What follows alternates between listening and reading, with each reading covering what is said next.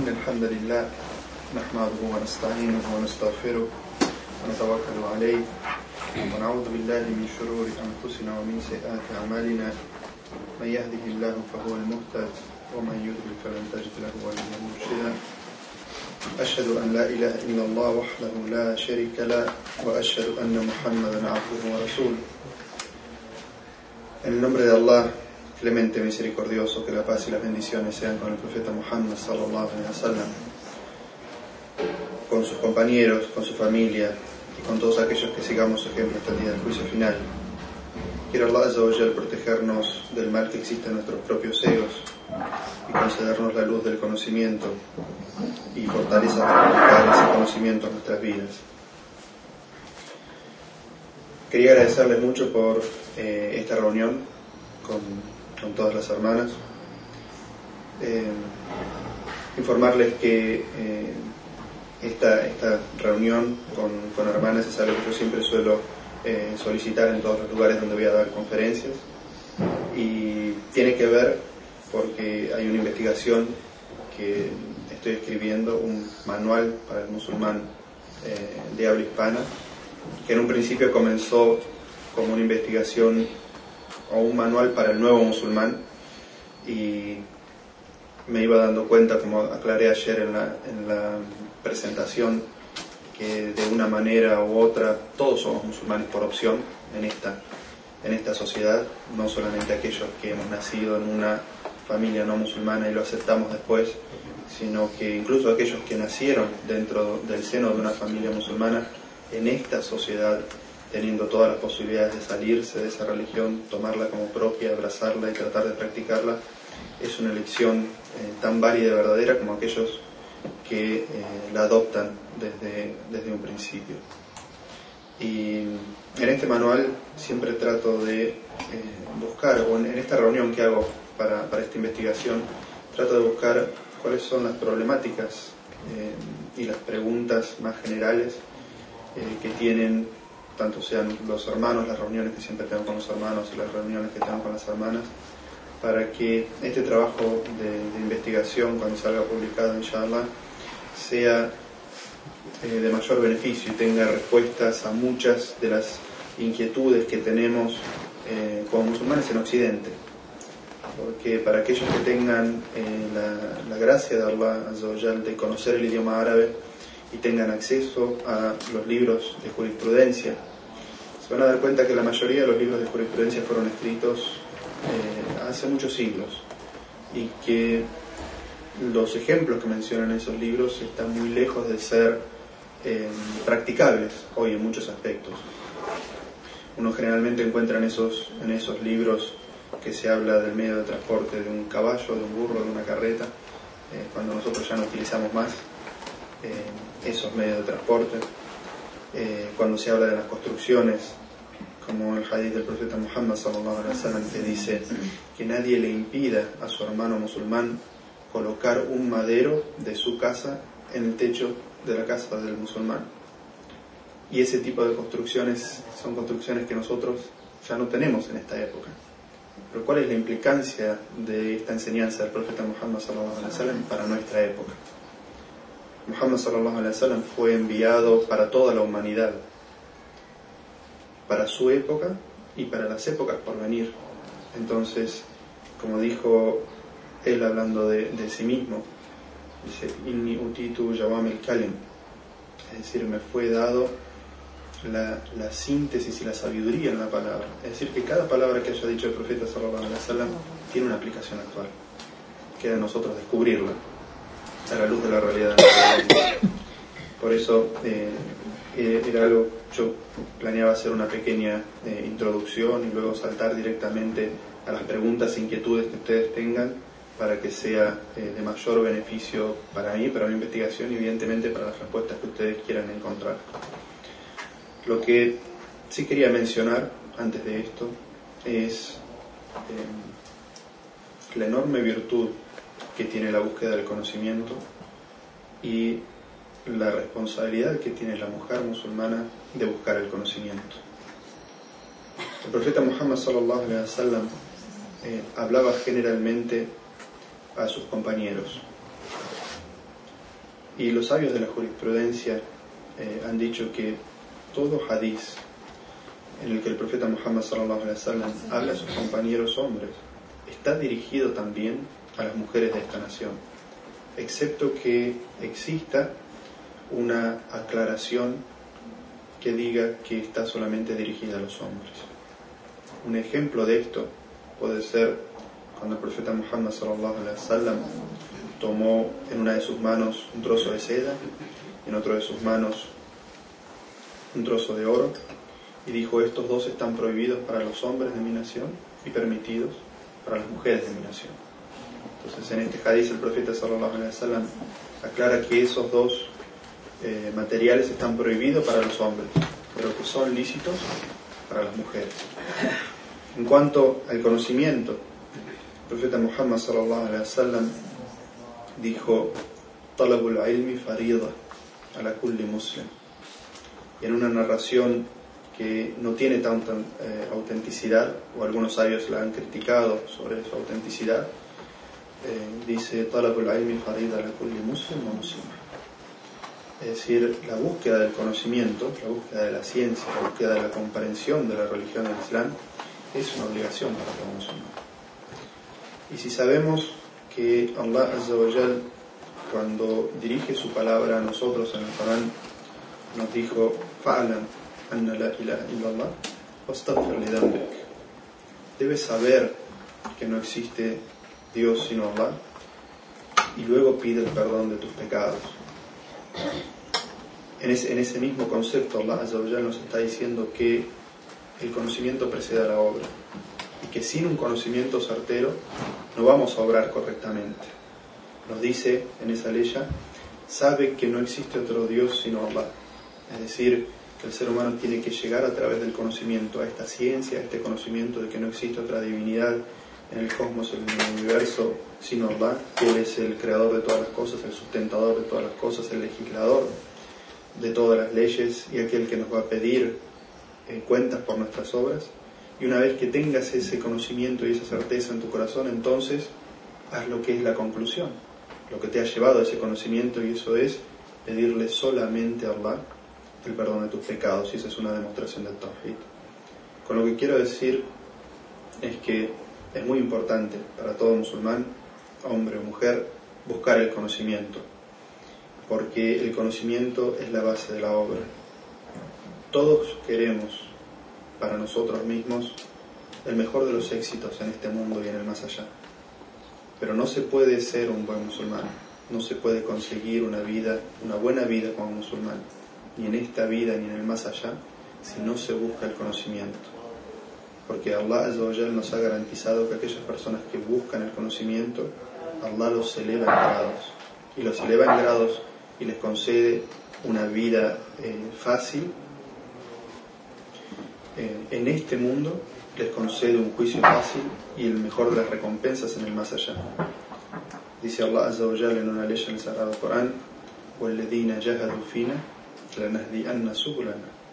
Aquellos que se esfuerzan por nuestra causa, es decir, buscando el conocimiento, practicando aquel conocimiento que han, eh, que han encontrado, porque la búsqueda del conocimiento es ardua y dura, y la práctica del Islam también es arduo y difícil como todo asunto en este mundo, aquellos que hagan ese esfuerzo por acercarse a Allah, por vivir acorde a su complacencia, Allah Azza wa le dice, lo vamos a guiar por nuestros caminos, es decir, le vamos a hacer fácil el, camino al paraíso, como dijo Rasul sallallahu alaihi wasallam en otro hadith, man salaka tariqan yabtaghi fihi ilman, sahalallahu lahu tariqan ila al-jannah aquella persona que emprenda un camino buscando el conocimiento, Allah Azza le va a hacer fácil el camino al paraíso.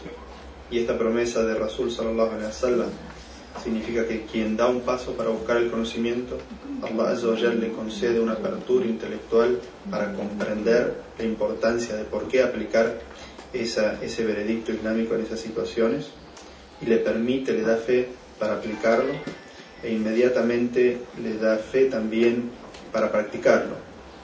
Y como dicen los sabios, cuando uno hace una buena acción, Allah Azza le da fe, su fe aumenta a través de las buenas acciones y eso le permite hacer más buenas acciones.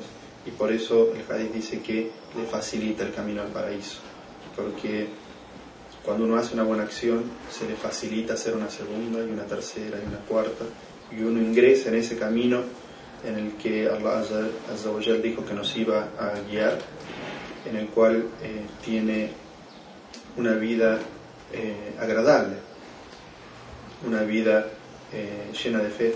Y aunque haya pruebas y dificultades en la vida exterior, pues el corazón del creyente está siempre complacido de Allah, complacido de lo que Allah ha decretado para él, y esa fe hace que sobrellevar las dificultades de la vida sea mucho más fácil. Y que la esperanza de la facilidad que Allah concede después de cada dificultad se hace más presente en el corazón y también el hecho de, tener la esperanza en un juicio fácil y un juicio generoso de Allah en el más allá.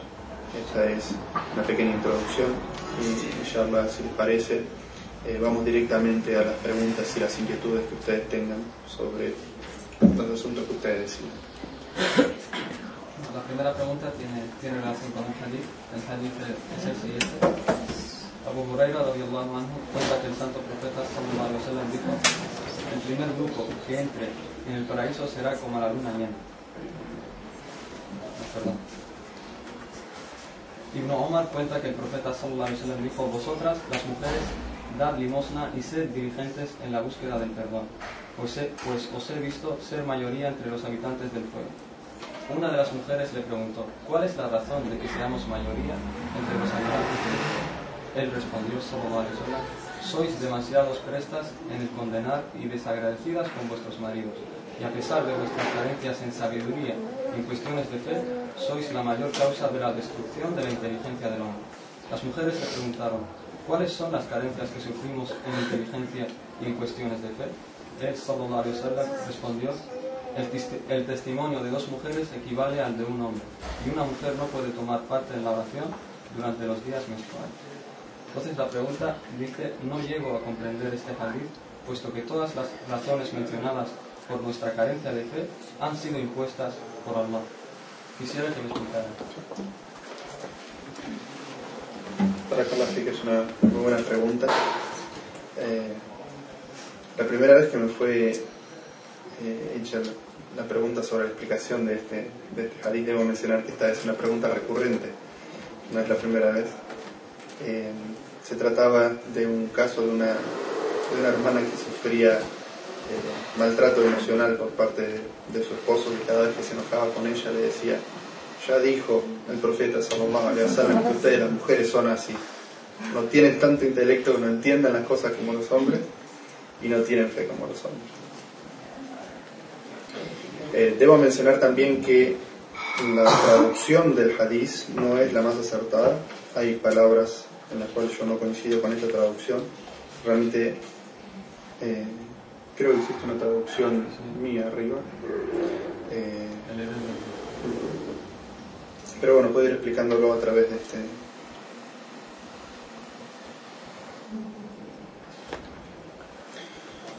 Este hadith del profeta Muhammad sallallahu alaihi wasallam se dirige directamente a las mujeres y dice: Vosotras, las mujeres, tenéis que dar limosna y buscar el perdón de Allah. El profeta Muhammad sallallahu alaihi wasallam tenía eh, días especiales en que daba clases a los sahabas, eh, a, sus compañeros, y eh, un día especial en que daba clase a las mujeres. Y este día, esta, esta, situación se dio porque una, una, mujer se quejó al profeta Sallallahu de que pasaba mucho tiempo con los hombres y transmitía mucho conocimiento a los hombres, y que sin embargo no daba la misma atención a las mujeres, y que las mujeres también estaban sedientas de conocimiento, querían saber sobre el Islam, querían saber cómo aplicar eh, las, legislaciones islámicas, querían saber cómo ganarse el paraíso y no sentían que había igualdad en el tiempo que el profeta Sallallahu le dedicaba a los hombres con el que le dedicaba a las mujeres. El profeta Muhammad Sallallahu Alaihi Wasallam entonces dedicó un tiempo especial a las mujeres para que aprendan el din de Allah. Iba acompañado eh, en ocasiones de Bilal, anhu, eh, y enseñaba a las mujeres especialmente asuntos de la religión. Este hadith es parte de esas reuniones en las que el profeta sallallahu alaihi wasallam se dirigía directamente a ellas. No había otras personas en ese encuentro que las mujeres. Y de la misma manera que eh, dijimos que aquellos hadices que están dirigidos eh, a los hombres están también dirigidos a las mujeres, excepto que exista una especificación, lo tenemos que encontrar en estos hadices que hablan de las mujeres. Es decir, el profeta sallallahu alaihi wasallam decía estas cosas a las mujeres porque estaba con ellas. No es que esto es único y específico de las mujeres y no aplica a los hombres. Entonces el profeta sallallahu alaihi wasallam dijo, de la misma manera que decía a los hombres, del limosna. Y la caridad, el profeta sallallahu alaihi wasallam explicó que la caridad sirve para perdonar pecados. Es decir, uno comete pecados eh, de lo que se llaman sagae o, pecados eh, pequeños, que no son capitales, en todo momento. Y eh, una de las formas de conseguir la condonación de esos pecados es hacer caridades. Y dijo, y ser dirigentes en la búsqueda del perdón. Es decir, den caridad y busquen el perdón de Allah de los pecados que hayan cometido. Y dijo después, pues es, pues os he visto ser la mayoría de los habitantes del fuego. Esta es la primera frase, estoy seguro, que llama la atención en este hadith. Y todos sabemos que el profeta sallallahu alaihi wasallam, ¿cuándo fue que vio el fuego del infierno? Me gustaría que alguien me dijera. Exacto. La noche que el profeta sallallahu alaihi wasallam hizo el Isra, es decir, el viaje nocturno de la Meca a Jerusalén, cuando hizo el Isra o la ascensión nocturna a los cielos. Y en ese viaje le fue mostrado también el infierno. Todos sabemos que Allah ha creado al hombre y a la mujer y demográficamente sabemos que existen más mujeres que hombres. Estudios demográficos, uno puede leer en absolutamente todos los países, muestran que hay más mujeres que hombres. Y el profeta sallallahu alaihi wasallam, entre las profecías que dio sobre el futuro, dijo que iba a haber momentos en los que iba a haber una eh, proporción de mujeres mucho mayor a la proporción de hombres. Entonces cuando el profeta sallallahu alaihi wasallam nos dice que eh, la mayoría de los habitantes del fuego son mujeres, no quiere decir que proporcionalmente van a entrar más mujeres que hombres al infierno, sino que por el hecho de haber sido más, va a haber más mujeres en el infierno que hombres. ¿Se entiende la diferencia entre los dos? Si agarramos eh, 100 personas, de las cuales 50 son hombres y 50 son mujeres, este hadith no nos está diciendo que eh, las 50 mujeres van a ir al infierno solamente 10 hombres, o que 40 mujeres eh, van a ir al infierno solamente 10 hombres. Lo que nos está diciendo es que en una proporción de 100 personas, en el cual eh, el 70 son mujeres y el 30 son hombres, va a haber 20 mujeres que van a ir al infierno y 10 hombres que van a ir al infierno. Entonces van a ser 10 y 10, pero en la proporción, como las mujeres son más en cantidad, van a ser más en el infierno. Espero que se entienda bien. No está diciendo el profeta sallallahu alaihi wasallam que van a ir más, las mujeres tienen más propensión a ir al infierno que los hombres. Pero esta, esta mujer, la que hizo, eh, una mujer le preguntó al profeta sallallahu alaihi wasallam cuál era la razón por la cual iba a haber más mujeres que hombres en el infierno. Allah creó al hombre y a la mujer con ciertas características comunes y ciertas características diversas o distintas. Y espero que nadie tome esto como que digo que no hay igualdad entre el hombre y la mujer. Eh, el hombre y la mujer fueron creados iguales, iguales en derechos, iguales en obligaciones. Pero Allah Azzawajal eh, le dio al hombre y a la mujer características que le son distintivas.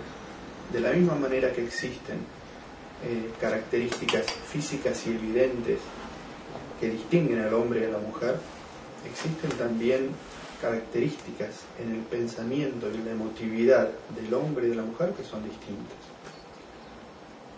Quizás si alguien hubiera dicho esto 40 años atrás, lo hubieran tachado de machista, que eh, hace diferencia entre el hombre y la mujer. Sin embargo, eh, si uno concurre hoy a, cualquier librería puede encontrar libros tan esenciales y tan sencillos y tan útiles para las personas como puede ser el libro Los hombres son de Marte y las mujeres son de Venus. Es un libro que yo les recomiendo a todos leer, porque es un libro escrito por un, eh, un psicólogo norteamericano, el cual habla de las características de la feminidad y las características de la masculinidad en la personalidad. Es decir, ante las mismas palabras que son dichas, un hombre las asume de una manera y siente y eh, acepta un mensaje de esas palabras, cuando una mujer escuchando las mismas palabras eh, entiende otras cosas completamente distintas. Y esto no tiene que ver con eh, la educación que haya recibido, no tiene que ver con el entorno en el que haya crecido, es simplemente cómo una mujer identifica palabras y cómo un hombre identifica palabras.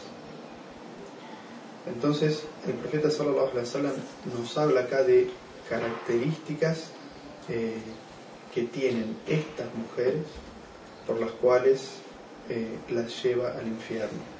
Y cuando eh, el profeta sallallahu alaihi wasallam habla de estas características, habla en el sentido de que son más fáciles de desarrollar en una mujer que en un hombre. Y dice, porque sois demasiado prestas en el condenar y desagradecidas con vuestros maridos. Y a pesar de vuestro... Eh, hasta ahí. Dice, lo primero dice, sois muy prestas a condenar y desagradecidas con vuestros maridos es una, eh, el profeta Sallallahu Alaihi Wasallam está diciendo que estas mujeres que, que, se ganaron el infierno es porque tenían esa característica. Es decir, que condenan muy rápido, eh, no, no, tratan de buscar un entorno o una, o una explicación o una justificación eh, a esa situación, sino que inmediatamente condenan. Y segundo, que son desagradecidas. Y en este caso se menciona el, caso del marido, pero eh, no es excluyente, sino que eh, puede ser con el padre, con el hermano, con la madre, con la tía, con la hermana. Es una característica de, no recordar el favor que le ha sido realizado. Y por eso el profeta sallallahu alaihi wasallam dijo en un hadiz, eh, quien no agradece a los hombres, no agradece a Allah. Es decir, que tan importante como agradecer a Allah por sus, em, por sus gracias es agradecer a la gente que nos ha hecho los favores por los cuales nos ha llegado esta gracia. Y lo que nos quiere decir el profeta sallallahu alaihi wasallam con esto es decir, deben tener cuidado con estas características, identificarlas en ustedes y tratar de evadirlas. Eso, lo, eso es lo que, lo que el profeta sallallahu alaihi wasallam nos está diciendo. Y uno puede encontrar en el Sagrado Corán muchas aleyas que hablan sobre las características de los incrédulos. Y otras aleyas que hablan sobre las características de los hipócritas. Y de la misma manera hadices del profeta Muhammad que hablan sobre las características del incrédulo y las características del hipócrita. Y también las características del creyente. El hecho de mencionarlas, que el profeta o Allah hablen y describan estas características, es para que el ser humano reflexione sobre sí mismo y busque si tiene esas características. De la misma manera que cuando eh, uno va a un, médico eh, y, el médico le dice tenga cuidado con, con tales y tales síntomas. Y cuando un médico, una persona de conocimiento le dice a uno este, estate atento a tales y tales síntomas, uno está pendiente todo el tiempo, porque una persona de conocimiento le ha dicho, si tenés tal síntoma, entonces ven a ver. Entonces uno está reflexivo y siempre analizándose uno mismo, si llega a tener ese síntoma, inmediatamente va a ver al doctor. De la misma manera, este, estas características que menciona el profeta sallallahu alaihi wasallam hablan o, le llaman la atención a la mujer, en específico en este hadiz, de que esté atenta a estas características, que si las llega a descubrir en sí misma, que no son buenas características, que tiene que tratar de cambiarlas para no contarse entre aquellas que fueron al infierno por esas características. Y no significa que quien tenga esas características está condenado al infierno, pero que fueron características mayoritarias en esas personas que fueron condenadas al infierno. Entonces la primera es condenar rápidamente sin buscar una justificación y la segunda es ser desagradecidos. Y después dice,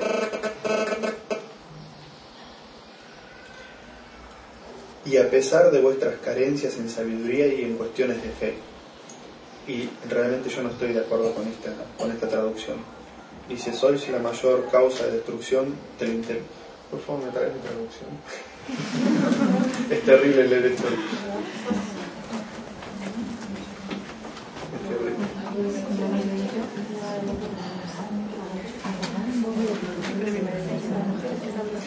terrible. En, el, en, la, traducción, si mal no recuerdo la traducción que yo hice del hadith, el profeta sallallahu alaihi wasallam dice que eh, la mujer tiene un grado menor en la, en, la sabiduría, un grado menor en la fe.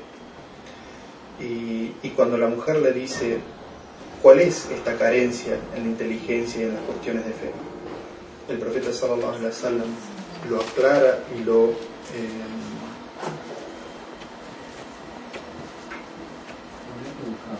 el 1885. El profeta sallallahu alaihi wasallam eh, lo circunscribe muy bien y dice que ese, grado menor se debe a dos únicas situaciones. Y dice, el grado menor en la inteligencia eh, es el hecho de que para casos en los que se requieran testimonios, se requiere el testimonio de dos mujeres en lugar de uno. Y con respecto a por qué un grado menos en la fe, no, es que 18, 85.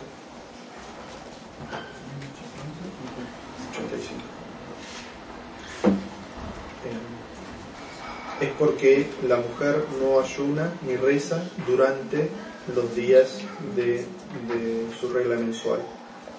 Entonces el profeta Muhammad sallallahu alaihi aclara que estas dos eh, oraciones son únicamente sobre eso. Y a mí me tocó traducir una... No, no, no,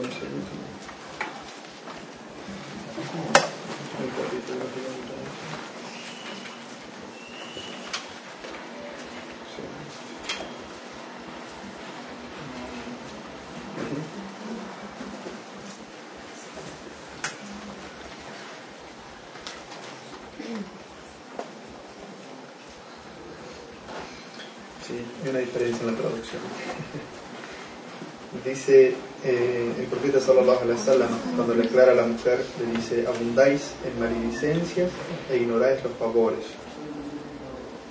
Dice, no he visto a nadie que teniendo disminuido el intelecto y la religión sea capaz de ganar al inteligente más que vosotras. ¿Entienden la diferencia en la traducción? Es muy grande, ¿no?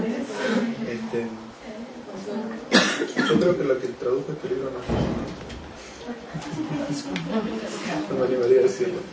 eh, en, esta traducción es mucho más fácil de explicar. Y dice, no he visto a nadie que teniendo disminuido el intelecto y la, religión sea capaz de ganar al inteligente más que vosotros. Es decir, el profeta Sallallahu Alaihi dice, la mujer tiene una disminución en el intelecto y tiene una disminución en la religión y a pesar de eso, cuando discute con un hombre, le gana.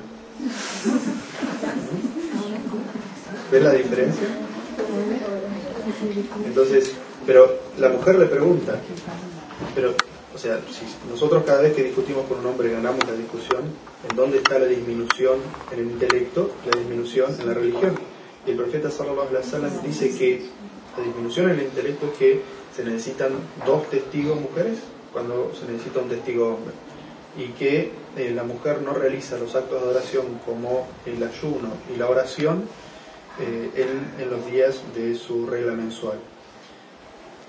Y a mí me tocó traducir una, una fatua, la respuesta a una pregunta en, un libro que también está aquí arriba, que se llama Respuestas de la jurisprudencia islámica para la mujer, cuando eh, una mujer se quejó al marido, se quejó a un, a un de que su marido la, la eh, maltrataba con ese hadiz y que le decía que, que, él era más inteligente que ella porque el profeta lo había dicho, que él era más piadoso que ella porque el profeta lo había dicho, este, y que él utilizaba como prueba este, Perdona, lo que tiene que hacer es apagar el teléfono, no le quite el sonido. Que si no suena ahí en el altavoz. Y que este marido utilizaba como prueba este hadith del profeta sallallahu alaihi wasallam.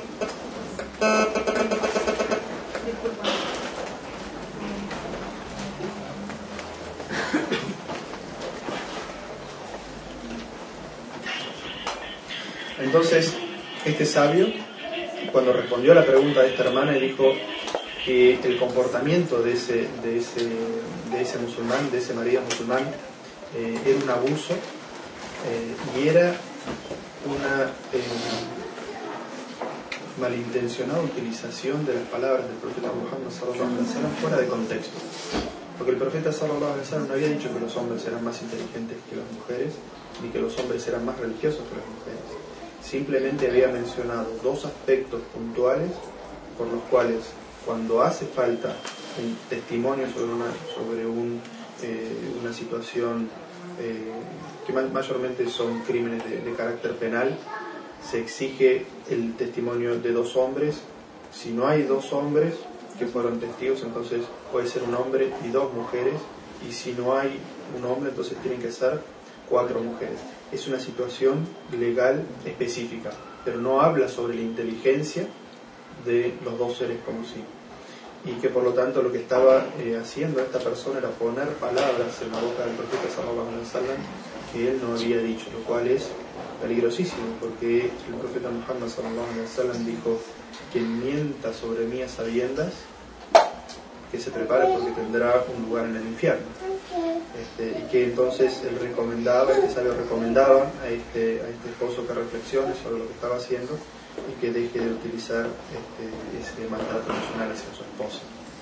Eso es lo que podemos mencionar sobre este hadith. Si a alguien le ha quedado una duda sobre este hadith. ¿Podría decir una página del libro? ¿De este? Sí. Es la 499. ¿Alguna pregunta más relacionada con este claro.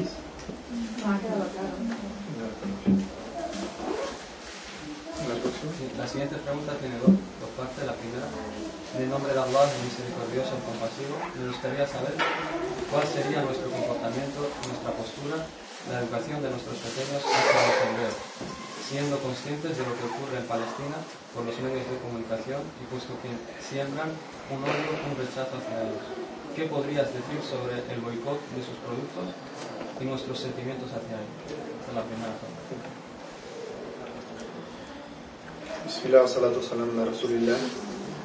Es evidente que, nuestros hermanos en Palestina están pasando una situación muy difícil, eh, que han sido invadidos injustamente, que les han restado su país injustamente, eh, que se encuentran en una, en una situación de eh, debilidad absoluta y extrema, y que están siendo de alguna manera tratados, oprimidos, eh, y, si uno utilizara la palabra exterminado no estaría muy lejos de la realidad. Evidentemente, eh, Allah ya nos habla sobre los hebreos o, sobre eh, los judíos, ¿no es cierto? Ban Israel en el Sagrado Corán y nos habla sobre ellos y sobre características que ellos tienen como pueblo. y en Surat al-Fatiha específicamente nos habla de no, de no eh, tener nosotros las características que ellos tienen.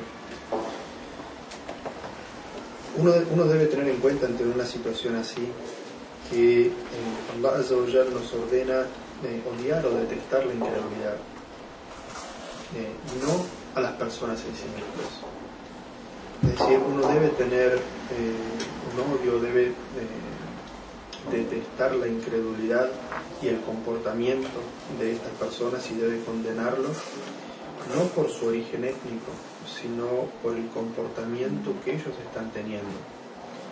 Eh, de la misma manera que se puede, o sea, que uno condena a un criminal eh, y, critica abiertamente su comportamiento eh, y, su etnicidad no tiene absolutamente nada que ver, lo mismo debe hacerse con los hebreos o judíos. No todos los hebreos o judíos tienen el mismo comportamiento, la misma actitud hacia los musulmanes.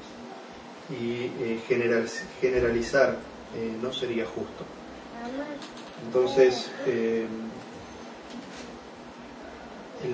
como dije, el, odio, la actitud que uno, debe tener o el rechazo que uno debe tener es hacia la incredulidad de esa persona en su corazón y hacia el comportamiento externo que muestra, y no eh, un acto de eh, discriminación directo, decir que porque es judío es mala persona, porque es judío es eh, un opresor. Porque el profeta sallallahu alaihi wasallam nos dijo en un hadith que mencioné ayer, todos descendemos de Adán, y Adán fue creado del barro, el árabe no es superior al árabe, al no árabe, ni el no árabe al árabe, ni el blanco al negro. Eh, sed siervos de Allah, hermanos. Es decir, que desde el, aspecto de la creación del ser humano no hay una diferencia entre el árabe y el judío, eh, eh, entre el árabe o el hebreo, o entre el español y el, africano. O sea, desde el punto de vista de la etnicidad no hay diferencia entre las personas. Ahora sí, Allah nos permite eh, detestar en nuestro, en nuestro corazón el, eh, el comportamiento de la incredulidad y el comportamiento de esas personas, como un hadith que también creo que mencioné ayer, en el cual el profeta sallallahu alaihi dijo quien vea una acción errada que trate de cambiarle con su mano, es decir, con, su acción. Si no puede, y ninguno de nosotros puede cambiar lo que está pasando en Palestina, entonces con su palabra quien tenga poder de palabra entre los que estén aquí, trate de utilizar su palabra para cambiar esa situación. Quien pueda escribir en un periódico, quien pueda hacer un libro, quien pueda hablar en una radio, que levante su voz. Esta alhamdulillah es una sociedad en la cual la voz se escucha. Quien no tenga siquiera esa, esa posibilidad, entonces que lo, que lo rechace en su corazón. Es decir, que nosotros no podemos estar... Eh, no, no podemos como musulmanes ignorar esa injusticia ni ese sufrimiento que están pasando nuestros hermanos, porque el profeta sallallahu alaihi wasallam dijo, el iman, es decir, que es lo más bajo de la fe, que no rechaza en su corazón, que no siente eh, tristeza en su corazón por lo que está pasando a nuestros hermanos en Palestina, significa que no tiene fe en su corazón. Eh, y eso es algo que ninguno de nosotros debe permitirse a sí mismo. Es decir, el corazón del musulmán es un corazón vivo, es un corazón, eh, es un corazón que, late con fe y que late con sentimientos hacia sus hermanos. Y con respecto a la, educación de los niños, eh, es algo que uno tiene que tener mucho cuidado, porque eh, los niños son muy influenciables. Como dijo el profeta Muhammad wasallam, todo eh, niño nace en la pureza y luego son sus padres los que lo hacen judío, eh, cristiano eh, o, pagano y no está hablando el profeta wasallam solamente de la religión, sino que está hablando de que el corazón del niño es puro y que lo que sus padres le digan crea directamente influencia en el niño. Entonces, si uno le habla al niño con un discurso de odio, eh, el niño va a asumir como propio su discurso de odio y, es muy probable que cuando vaya a la escuela hable con ese discurso de odio.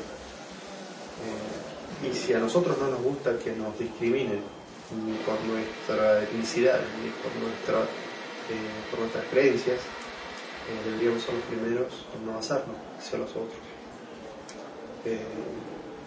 entonces creo que, uno tiene que tener cuidado en, las palabras que utiliza con los niños porque los niños eh, las toman y las repiten, eh, y sí transmitirle el sentimiento de dolor que sentimos por el sufrimiento que están pasando nuestros hermanos en Palestina eh, y transmitirle también nuestro compromiso en el sentido de que eh, enseñarle a hacerles dua por nuestros hermanos en Palestina y en cualquier otro lugar que estén sufriendo necesidades y opresión y eh, ayudarlos a comprometerse en el sentido de que cualquier cosa que ellos puedan hacer para ayudar a estas personas, eh, lo hagan. Y, eso es algo que les recomiendo mucho, que traten de involucrar a sus hijos en el concepto de la caridad. Es decir, enseñar a sus hijos que, que busquen algo para ellos o que tomen cosas para ellos, pero que también guarden de lo que ellos tengan para dar a aquellos que necesiten si ellos incorporan desde chicos este concepto, entonces lo van a tener siempre presente en su vida. Es, eh, puede ser algo muy emocionante escuchar que uno eh, le regala algo, vestidos, ropa a un, niño, y que un niño diga, eh, quiero este y este para mí, y este lo, se lo quisiera regalar a un, a un hermano mío, a un niño musulmán que no tenga ropa en Palestina o en cualquier otro lugar si uno escucha estas palabras es porque realmente ha triunfado, ha tenido éxito en inculcar a su niño la caridad y la generosidad hacia aquellas personas que son menos afortunadas. Creo que eso sería lo que uno debería eh, inculcarle o tratar de enseñar a los niños. Se menciona muchísimo la recompensa de mujeres en el paraíso. Se entiende que se recompensará tanto a hombres como a mujeres por sus obras y no por el género. Con lo cual, dicha recompensa será equitativa no entendí la pregunta. ¿Quién? Sí. Bueno, está bien. Léela otra vez. Se menciona muchísimo la recompensa de mujeres en el paraíso. ¿Se entiende que se recompensará? Eh, si entiendo bien la pregunta es, eh, ¿se está refiriendo a las uríes? La recompensa de que en el paraíso va a haber uríes. ¿Puede, ¿Puede ser esa la interpretación? ¿Sí? se entiende que se recompensará tanto a hombres como a mujeres por sus obras y no por el género, con lo cual dicha recompensa será equitativa. Muy buena pregunta, no. Este, yo recomiendo a todas las mujeres leer el libro los hombres son de Marte y las mujeres son de Venus. Porque también habla sobre esta situación y creo que es muy importante conocer la naturaleza del hombre como hombre y la naturaleza de la mujer como mujer. Eh,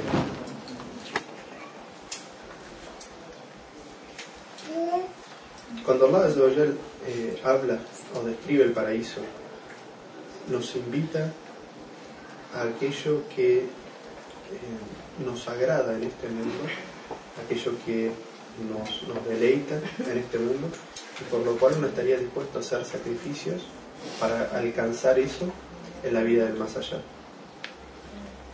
Entonces cuando se menciona en el Sagrado Corán a las, a las uríes, es algo en la naturaleza innata del hombre que le gustan las mujeres. No una mujer, más de una mujer.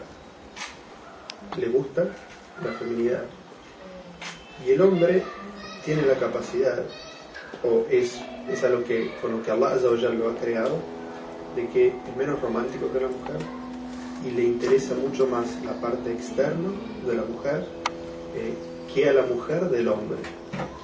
Si ponemos a un hombre y una mujer eh, que se encuentren y tengan una conversación, luego de esa conversación le preguntamos al hombre y a la mujer, el hombre va a decir, tenía ojos muy bonitos eh, y otras descripciones físicas y después de esas va a decir Mayorla era muy inteligente y tenía buena dialéctica y, creo que tenía buen estudio o algo. lo voy a mencionar después. Cuando se pregunta a la mujer sobre esa misma conversación, la mujer tiene la, capacidad de eh, descubrir las partes emotivas en el hombre y todo aquello que es más romántico eh, y sobre la personalidad que el hombre. Es decir, la mujer va a decir, eh, era una persona muy dulce y era una persona muy educada y se nota que es una persona que va, va a tomar cuidado de su familia. Es decir, la mujer busca mucho más esas características que el hombre. ¿no es cierto? Entonces, Allah es que nos ha creado y conoce mejor que nadie nuestra naturaleza.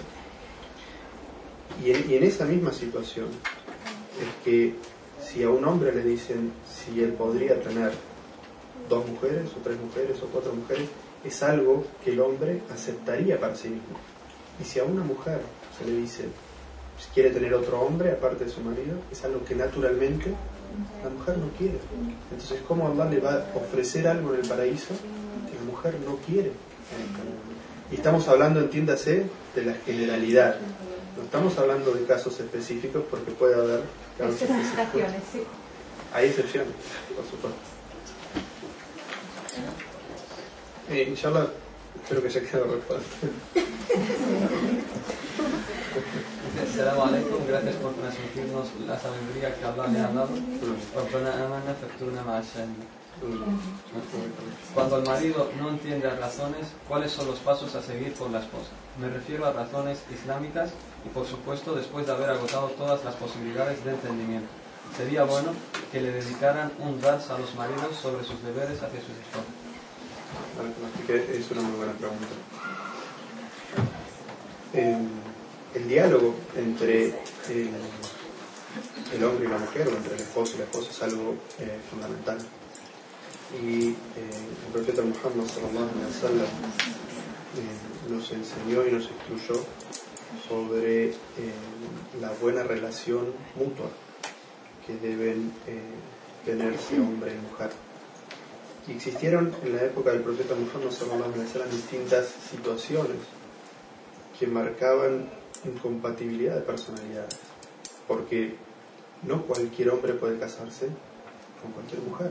Hay situaciones de compatibilidad. Una vez vino una mujer al profeta Muhammad sallallahu alaihi y le, dijo, no le critico su piedad, ni le, ni le critico su trato hacia él, pero no lo quiero.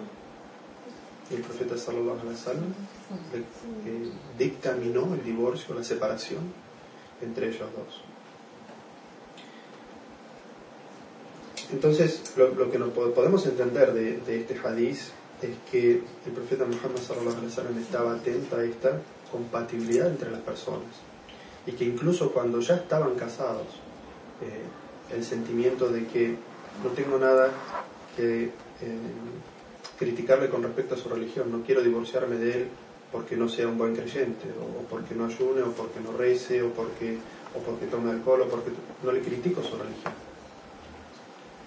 Eh, y tampoco le critico su trato hacia mí, es decir, ella no fue al profeta sallallahu alaihi wasallam quejándose de que él la maltrataba, o que él la golpeaba, o que él era eh, avaro con ella y no le, daba lo que serían sus derechos.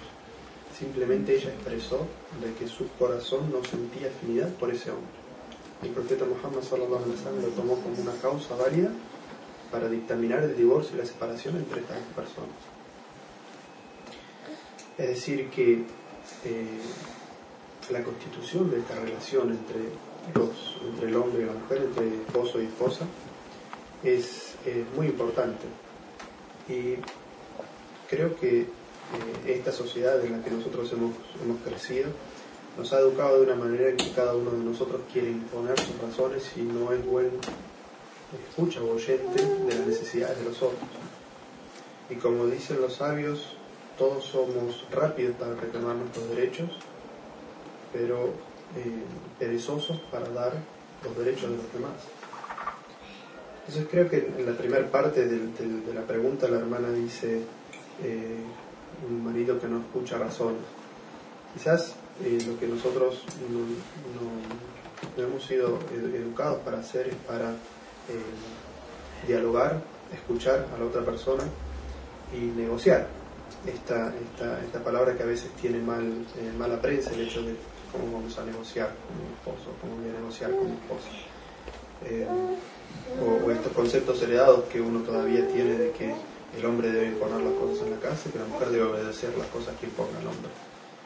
Eh, evidentemente, eh, yo siempre lo que recomiendo en estas situaciones es algún tipo de, de ayuda eh, de, lo que se llama consejería, eh, visitando a un, imán o a una persona eh, destacada y sabia de, la comunidad que pueda ayudarlos a ellos a descubrir ese diálogo que quizás no están pudiendo tener y descubrir esos errores y poderlos tratar desde una plataforma de igualdad.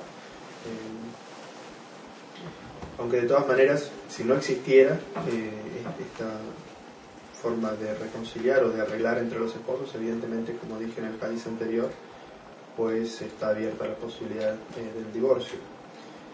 en el Sagrado Corán menciona que cuando hay desavenencias entre los esposos,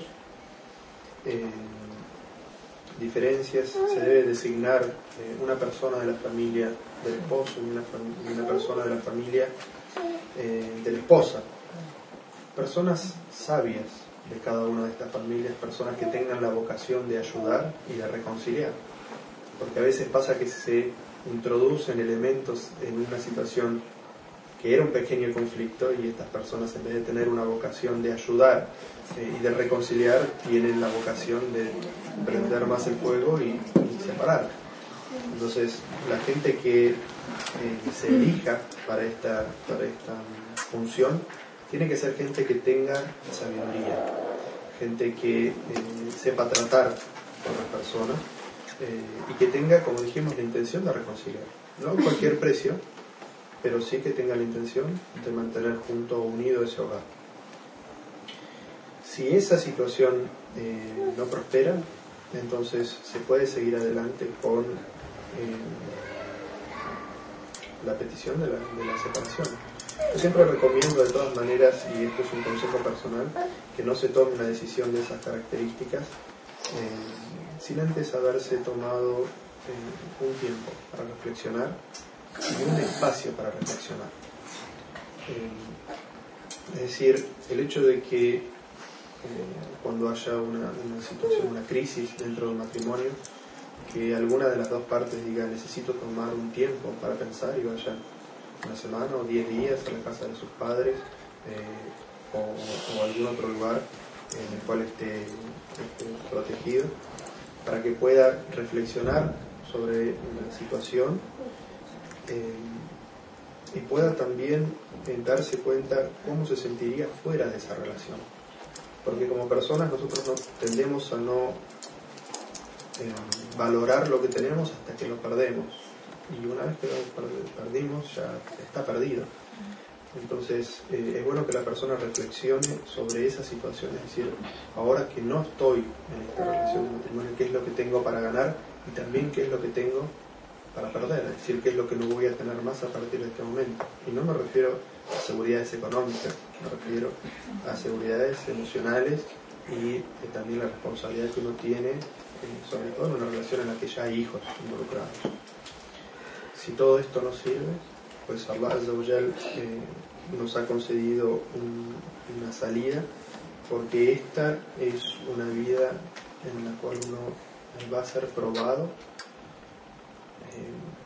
para ganarse el paraíso y para evitar el infierno, y no para vivir el infierno en esta vida. Entonces, si nuestra vida es, en vez de ser eh, nuestro hogar, en vez de ser un pequeño paraíso, que es lo que debería ser el esfuerzo que cada uno de los dos cónyuges debería poner de sí mismo para que ese hogar se transforme en, el, remanso de tranquilidad para el esposo y para la esposa, eh, se ha convertido en un infierno, Allah que, que nos ha creado y conoce nuestra naturaleza, nos ha concedido esta salida, es decir, eh, un divorcio amistoso, es decir, una, salida eh, amistosa y sana para las dos personas, cuando ya no pueden, bajo ninguna circunstancia, seguir eh, viviendo juntos y ser felices o alcanzar esa, esa realización que, que, todos necesitamos también. de todas maneras, islámicamente es la última de las alternativas eh, aunque eh, vale la pena aclarar que eh, ese, ese que se menciona de que el divorcio es el acto lícito más detestado por es un hadith débil. No es un hadith fuerte, es un hadith débil, aunque es lo que se llama Mashur al nas, o sea, es un hadith que, se repite en, las palabras de las personas, no es un hadith auténtico. Pero su significado es cierto. Es decir, no es, es la última de las opciones que tiene que tomar el musulmán y la musulmana ante una situación de una crisis nacional. Una, una de las características que el musulmán tiene es la característica de la paciencia eh, para soportar dificultades y la característica que es evidente, el, el, Islam a nosotros eh, nos habla a través del Corán y de la Sunna eh, de las virtudes, de, las, de los comportamientos. Cuando Allah nos habla de la virtud de la generosidad, no está diciendo que innatamente ella es más generosa que ella y ella va a tener más recompensa por esta generosidad innata, sino que nos está diciendo que el hábito de la generosidad se puede aprender. Entonces, el nos dice que tenemos que ser pacientes ante los momentos de dificultad y que los hábitos que tenemos se pueden dejar, si son malos hábitos, el hombre tiene esa capacidad, el hombre y la mujer tienen la capacidad de reaprender, es decir, de dejar malos hábitos o aprender buenos hábitos y buenas características. Es decir, que eso nunca se debe olvidar, que la persona tiene capacidad de cambiar. Entonces, yo creo que quizás esa palabra decir él no entiende razones, o cuando el hombre dice ella no entiende razones, creo que es una comprensión inexacta. Es decir, evidentemente todas las personas tienen la capacidad de entender y la capacidad de cambiar. Que no quieran tener la actitud es otra cosa. Entonces, eso es cuando ya las personalidades divergen demasiado y ya no pueden convivir entre ellas. Pero que las personas tienen la capacidad de reaprender y de cambiar, si lo tienen. Sobre todo cuando puede llegar a una situación tan extrema como la de perder una familia. Entonces, un hombre estaría dispuesto a cambiar determinadas actitudes que le criticara a su mujer y una mujer estaría también dispuesta a cambiar determinadas actitudes para, para mantener una familia y esto siempre dentro del concepto eh, del respeto mutuo eh, y de la justicia. Ninguna persona, ni hombre ni mujer, debe aceptar dentro de su matrimonio injusticia. Si hay una justicia, el Islam la combate y ordena cambiarlo. Es decir, que nadie debe tener paciencia para soportar injusticia. Me refiero con eso a cualquier tipo de maltrato, verbal, emocional o físico. Es algo que en el Islam no está aceptado y que si existe, como existe en la sociedad, eh, dentro de una familia debe ser tratado y cambiado. La siguiente pregunta, ¿por qué una mujer, ¿por qué una mujer musulmana no puede casarse con un hombre de otra religión?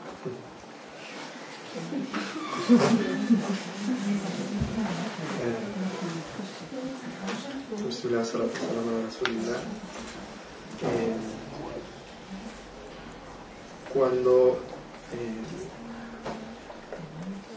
en la legislación islámica se establece que el hombre musulmán puede casarse con una mujer del libro, es decir, judío cristiana, y la define a esta mujer cristiana como Muhsanat es decir, una mujer muhsina es una mujer eh, recta y piadosa. Es decir, que son dos características. Primero, eh, que es piadosa en sí misma, es decir, que es aferrada a su religión. Y segundo, que es recta, es decir, que su comportamiento, más allá de lo que sea su personalidad, su comportamiento dentro de su religión, es decir, judío cristiana, es aferrada al principio de su religión. Entonces nos damos cuenta que eh, ese tipo de personas, no digamos solamente eh, mujeres, hombres y mujeres cristianos o judíos aferrados a su religión, hoy son muy difíciles de encontrar. O sea, la comunidad islámica tiene una característica eh, muy especial. O sea, la religión es una parte innata de, nuestra vida desde el momento que nos levantamos hasta el momento que nos acostamos. Pero no es así con la religión, específicamente con la religión cristiana. Los cristianos son, si nosotros hablamos de musulmanes de nombre, cuando hablamos de los cristianos, los cristianos son cristianos por nombre, ellos han perdido todo contacto con su religión, salvo muy pocos eh, ejemplos que uno puede encontrar de gente que es eh, aferrada a una rama del, cristianismo, la cual aplica eh, enseñanzas del cristianismo en, tanto su aspecto eh, moral como de, relaciones interpersonales. y aquí en Occidente yo no creo que existan lo que mujeres muxanas de un es decir, mujeres cristianas de una moral aceptable y de un comportamiento religioso recto, intachable, yo no conozco. Y por lo tanto yo, yo soy de la idea de que no es lícito para un musulmán aquí en Occidente casarse con una mujer que no es musulmana. De la misma manera que si uno estudia los libros de jurisprudencia eh, islámica de la antigüedad, ellos mencionaban que ese permiso era únicamente cuando el musulmán vivía en un estado islámico, por el cual, si bien en la casa él no podía garantizar la educación islámica de sus hijos, la sociedad sí podía hacerlo, porque iban a ir a una escuela islámica y porque iban a estar en un entorno de amigos islámicos. Pero en esta sociedad, si uno con dos padres musulmanes difícilmente puede garantizar la educación islámica a sus hijos, imagínense cuando uno de los dos cónyuges no es musulmán. Entonces, eh, es algo que, acorde a la legislación islámica, no es permitido. La diferencia es que muchas personas lo toman con libertad y se eh, agarran hacer una interpretación muy personal de esta ley y dicen, bueno, yo me puedo casar con una cristiana. La verdad es que empiezan teniendo una novia cristiana, una relación que no es, correcta en el Islam, y muchas veces como, bueno, ya queda embarazada, tiene que arreglar las cosas, eh, a veces también se da, y esa es una de las enfermedades que nosotros tenemos como comunidad, de que en vez de facilitar el matrimonio lo hacemos muy complicado. En vez de que los jóvenes puedan casarse de una manera fácil, se complica. Para las mujeres, por la cantidad de, eh, presiones dentro de la familia y requisitos que se ponen. Eh, y para los, para los hermanos, porque para pensar en casarse tienen que empezar en haber terminado la facultad, tener un trabajo estable durante dos años, un ahorro de 30.000 euros y un piso y, para cuando uno lo tiene ya tiene 35 años.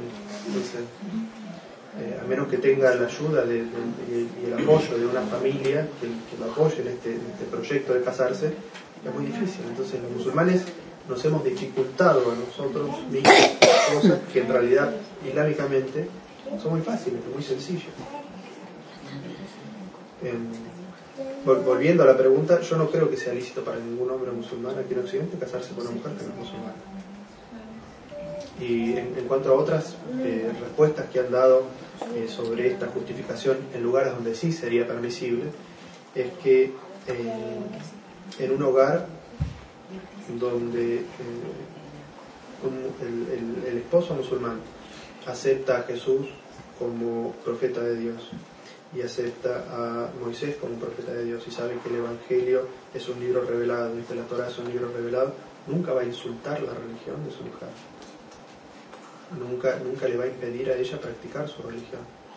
Eh, y esto, o sea, si, uno, lo analiza desde un punto de vista sociológico, eh, se sorprende de la sabiduría del Islam, porque eh, si, si, hablamos sobre el tema de la violencia dentro del matrimonio, existe violencia de la mujer hacia el hombre dentro del matrimonio, pero el porcentaje de la violencia de la mujer hacia el hombre es muy ínfimo comparado con el porcentaje de la violencia del hombre hacia la mujer dentro del matrimonio. Y el Islam lo que hace es sentar reglas generales y básicas para toda la humanidad. Entonces, el Islam no quiere que una mujer musulmana eh, en una situación en la que generalmente la violencia se da del hombre hacia la mujer, eh, siendo que un no musulmán no acepta a Muhammad como profeta y no acepta el Corán como código de vida y como libro revelado por Allah. Entonces, son eh, en una situación en que tantos hombres musulmanes pudieran casarse con, no musulmanes, como mujeres musulmanas con no musulmanes, serían muchas más las mujeres las víctimas de su religión ser insultada y no tener libertad poder practicar su religión. Entonces el siempre tiene una política de cortar por lo sano y no eh, eh, permitir a las personas ser víctimas de situaciones de abuso. Esa es, esa es otra de las explicaciones para, esta, para este fenómeno. ¿Cuánto tiempo debe esperar un hombre para volver a casarse cuando fallece su esposo? Benaisa. ¿Puede ser agua? Ah, disculpa, no la vi.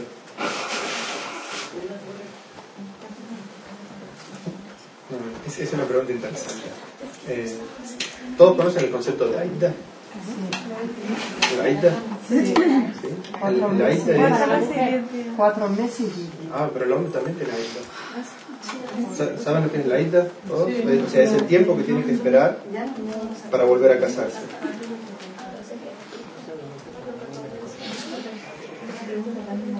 Ah, sí.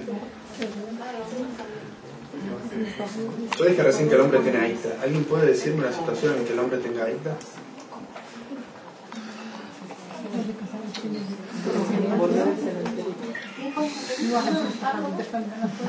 ¿Saben lo que es el aita? El aita es el periodo que tiene que esperar la mujer para volver a casarse, ¿no es cierto? Yo dije, el hombre también tiene aita El tiempo a lo mejor ella ver si la mujer está embarazada por si puede haber alguna Ah, no, empieza la de que, de que se fallezca la آه. بس في واحد من الصحابة راح دفن مرته وراح يتجوز بعدها بساعة Para tú. Pero hay una situación en la que el hombre tiene aita, tiene que esperar. ¿Cuánto es el aita? Para las mujeres, cuatro meses y diez días. Y para el hombre no sé. Cuatro meses y diez días, o cuatro periodos, ¿no? O tres periodos. Eh, hay una situación en la que el hombre también tiene que esperar la- el mismo periodo de tiempo. ¿Ustedes saben cuántas esposas puede tener un hombre? Cuatro. ¿Hasta cuatro? Si un hombre tiene cuatro esposas, es una afortunada. Bueno. Cabe. Y, y divorcia, y divorcia a una de sus esposas. Sí. Esta mujer está en la aita, ¿no es cierto? La- él la ha divorciado, se ha divorciado, o ella ha pedido el divorcio, es lo más probable que con cuatro esposos ella pida el divorcio. ella está en la aita. Mientras está dentro de la aita, sigue siendo, están en el proceso de divorcio, pero ella es todavía lo que se llama hokma zoja, es, es esposa todavía por, por veredicto, hasta que termina la cuando ella, es lo que se llama beina, es decir, es, se ha separado completamente. Durante este, durante este tiempo, de los cuatro meses y diez días, ella continúa siendo esposa de él. Durante todo ese tiempo pueden volver a reconciliarse. ¿No es cierto? Durante todo este tiempo, es durante todo este tiempo, él sigue teniendo cuatro esposas. Es decir, que no puede volver a casarse. ¿Se entiende? Pero en Durante todo este divorcio- tiempo de Aita, el Aita de esta mujer, ella es, es Aita, está, está, eh, ya- están separados. Pero él no puede volver a casarse porque tiene que esperar la Aita de esta mujer, porque si no se estaría casando con quién? Con la Kine. Entonces el hombre también. Es el único caso en el Es único caso, sí.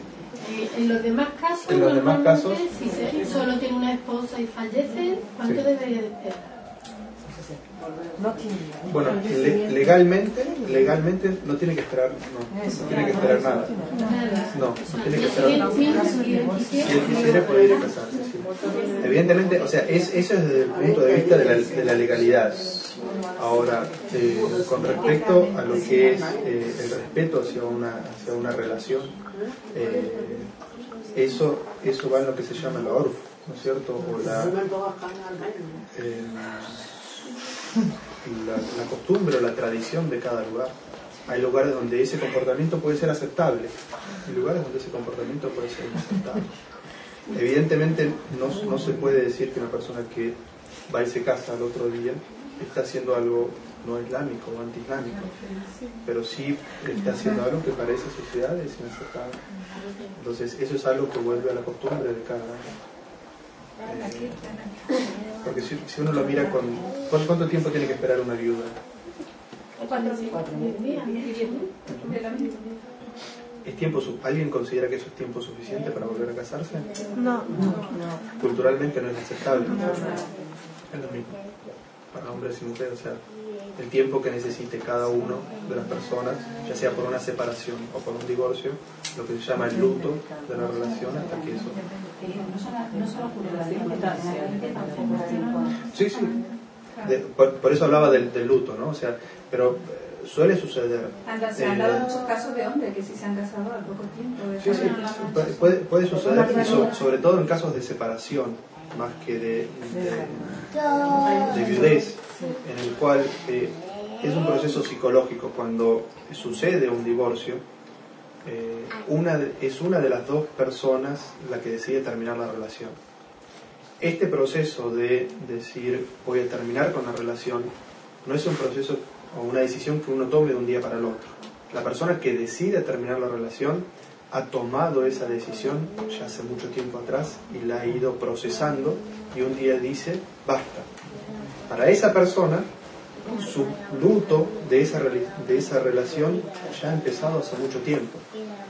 Y dice, basta, quizás le alcancen algunos meses o un año para poder estar emocionalmente listo para casarse. Para la otra persona que ha sido la dejada o la abandonada, ese proceso de luto recién empieza y es mucho más largo. Evidentemente todo esto varía con las personalidades y la, la situación de esa relación.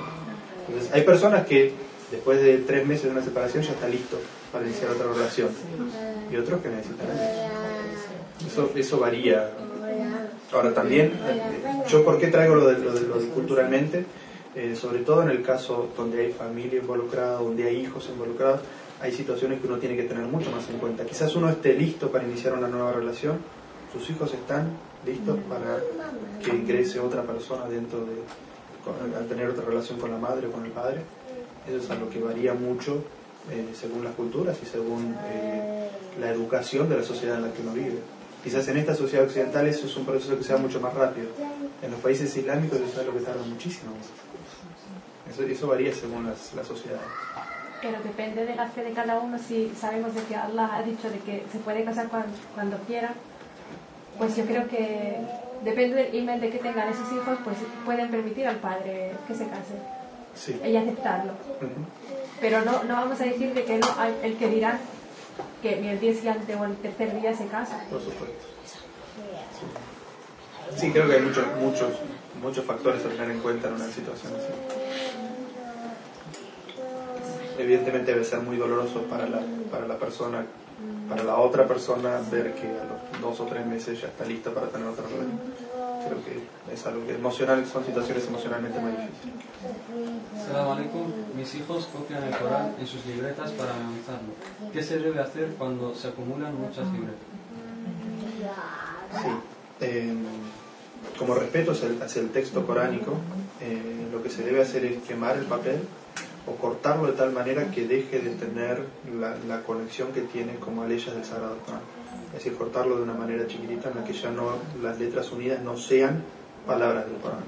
Entonces son solamente letras del idioma árabe las cuales se pueden, este, se pueden tirar.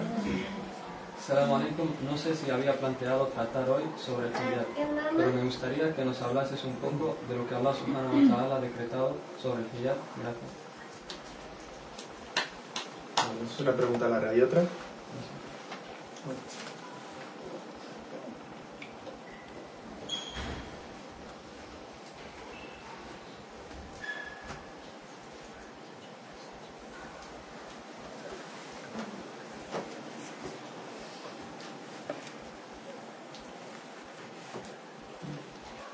Sí, bueno, más o menos sobre lo mismo. Em, bueno, sobre el tema del hijab, el tema del hijab, eh, quisiera empezar por la por la, la vestimenta en general, eh, tanto para hombres como para mujeres. Cuando se habla del, del, tema del hijab eh, o de la vestimenta islámica, siempre se habla de la vestimenta de la mujer y raramente se habla de la vestimenta del, hombre. Y lo cierto es que Allah Azza wa Jal, cuando habla sobre la vestimenta de las personas, eh, lo hace de una manera genérica. Y dice, por ejemplo, una ley, "Wajudu zinatakum inda kulli masjid". es decir, pónganse elegantes o engalánense cuando vayan a la. Y en el idioma árabe, cuando uno hace un análisis de una oración como esta, eh, dice que esta palabra, zinatukum, es decir, eh, pónganse elegantes acorde a vuestro, eh, vuestro urf, ¿no es cierto? vuestras costumbres. No está diciendo pónganse elegantes vistiendo una túnica color blanca con un bordado rosa. Es decir, no lo está haciendo específico, está diciendo acorde a cómo ustedes consideran que es la zina o la belleza. Entonces, eh, nosotros sabemos que el mensaje de Islam fue revelado al profeta Muhammad eh, hace más de 1400 años en Arabia, pero que es un mensaje dirigido a toda la humanidad. Y era es, es evidente cuando uno mira el mundo islámico que esa belleza o esa elegancia que las personas eh, eligen cuando van a la mezquita es muy distinta entre mm, nuestros hermanos eh, de la África Negra, los, nuestros hermanos de, África del Norte, los asiáticos, los, eh, de la península arábiga, el sudeste asiático, los chinos. O sea, cada uno de ellos ha tomado las características esenciales de la vestimenta islámica y le ha, y le ha dado lo que acorde a su propia cultura es elegante. Y una, una época muy hermosa para ver esto es el Hajj. la- la- el Hajj. Si uno ve, eh, no los días específicos del Hajj, porque la gente está con el Islam y una vestimenta humilde, en el caso de las mujeres, pero los días en que la gente antes del Hajj se va reuniendo en Mecca y cada uno viene con su propia, eh, su propia vestimenta, eh, es, muy, es muy asombroso ver cómo se mantiene el espíritu de lo que debe ser la vestimenta islámica del hombre y de la mujer, sin embargo, lo que se considera elegante eh, y bien vestido cambia radicalmente de, un lugar a otro. Les voy a dar un, pequeño ejemplo. Cuando eh, yo fui a la universidad de, de, en Meca, al segundo día que uno llegaba, eh, la universidad suponía que uno no tenía las ropas típicas del lugar, entonces le daba como eh, una ayuda especial, que eran 500 reales, algo así como 100 euros, para que vaya al mercado y compre ropa de, de estudiante de conocimiento que va a ir a la universidad en Arabia Saudí.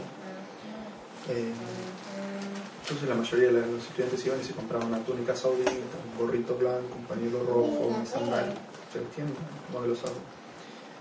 Eh, en mi curso había un, un estudiante de Benín, ¿no? de, de aquí de África, y cuando le dijeron que para- era para vestirse bien para ir a la universidad, él fue al, al mercado y compró eh, un, un pijama de satén azul brillante, porque era la ropa más elegante y era parecida a un traje, ¿no? porque un pijama con unos botones aquí era la ropa más elegante para él. Y al otro día él fue a la universidad así.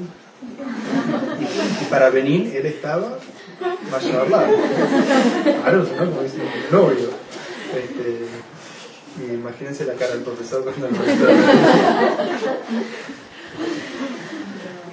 Entonces, evidentemente la cultura tiene mucho que ver en lo que es esta característica de la ropa islámica. Lo que nosotros no tenemos en Occidente todavía, volviendo al, tema de la conferencia de ayer, es nuestra propia identidad con respecto a la vestimenta islámica. Por eso si miramos cómo es la vestimenta del hombre y de la mujer, o el hijab específicamente de una mujer de Indonesia, tiene unas características. Un poco más arriba, un hijab en China es distinto. Un hijab en, en Uzbekistán, un hijab en Irán, un hijab en Arabia Saudí, un hijab aquí en el Yemen. ¿Cómo era el hijab en la época del, del, del Andalus? O sea, eh, las características del hijab varían. Evidentemente, la, la Sharia puso eh, características o puntos que debe tener esa ropa para considerarse hijab. Y que si, si no tiene esas características, puede ser muy bonita o puede ser de la cultura, pero no es un hijab. Hablando específicamente en el caso de la mujer.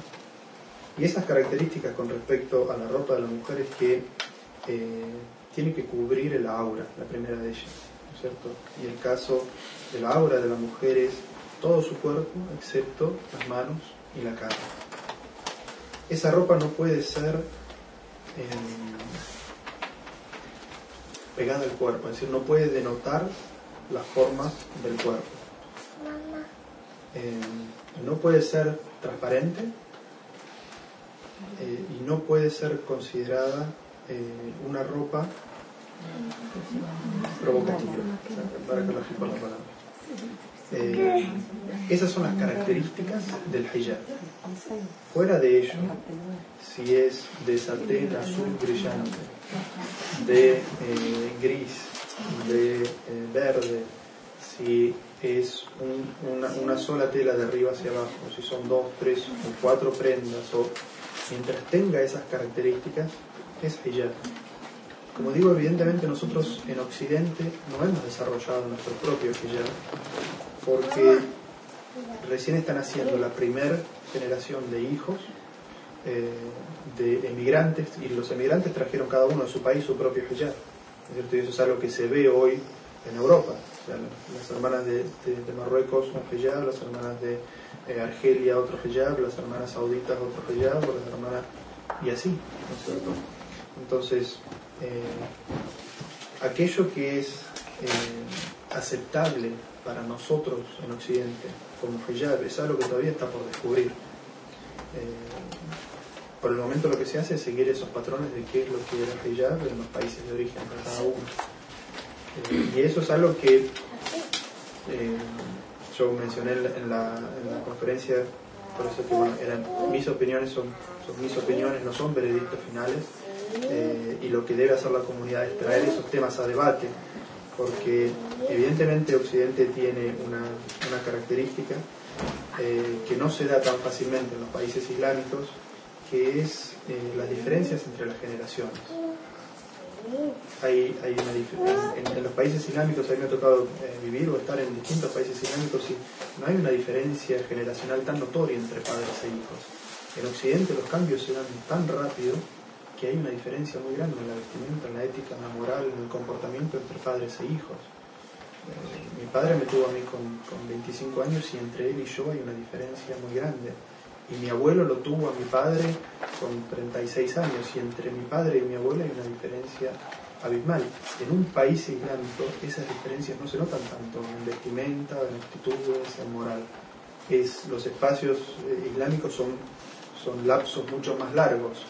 Evidentemente, si, si, si, se compara un, un Kuwaití de hoy con un Kuwaití de hace 200 años, hay una diferencia pero en los últimos 60 años los juguetíes no han tenido tantas modificaciones dentro de su sociedad con respecto a lo que son eh, los estándares de moral y de vestimenta.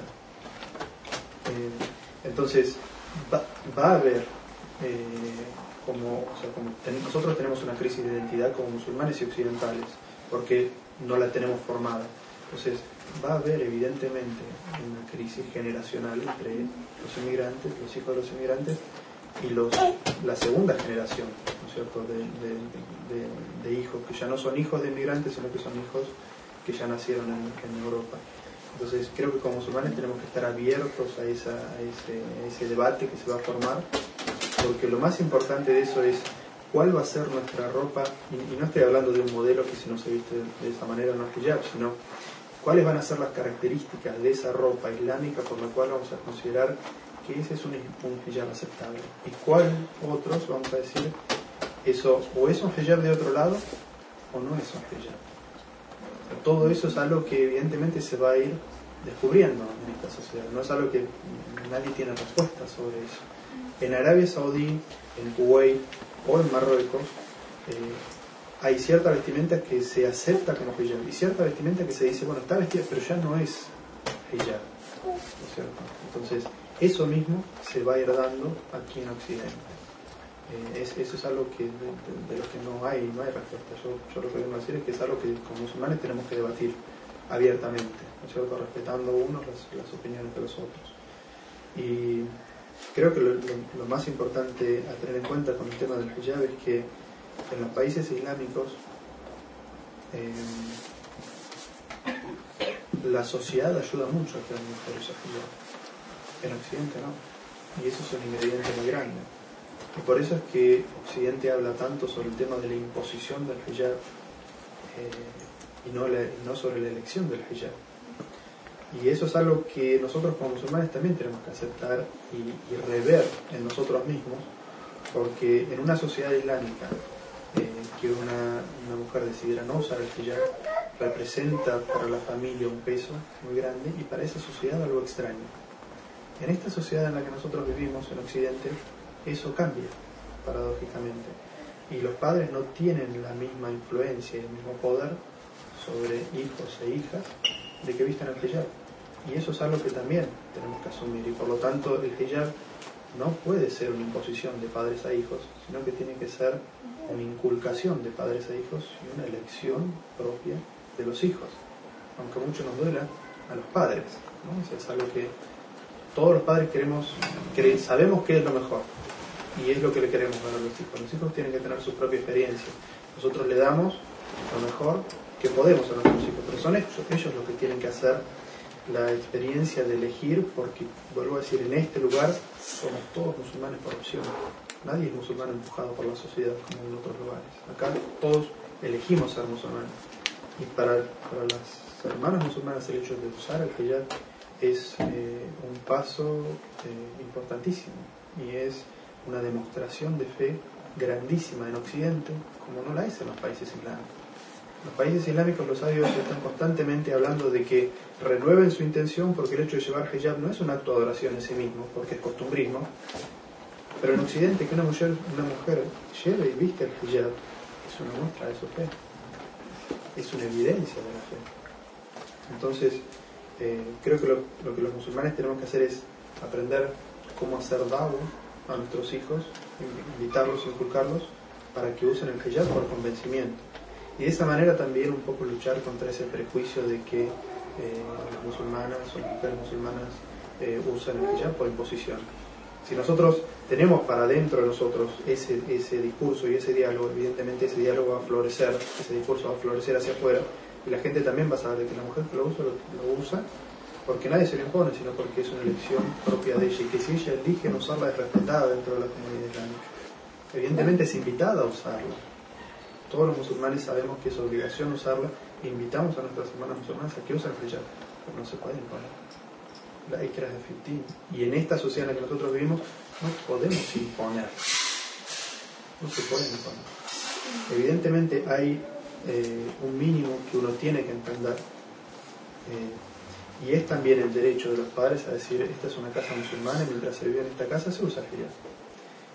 Eso no significa que la niña use el hijab mientras esté cerca de la casa que cuando se va lejos de la casa deje de usar el hijab, o que el día que se case o que se vaya de la casa deje de usar el hijab. Por eso digo que nuestra dawa debe ser no de imponer el hijab y que por, por costumbrismo lo use, sino de invitarla y enseñarle por qué la importancia del hijab para que lo adopte como propio.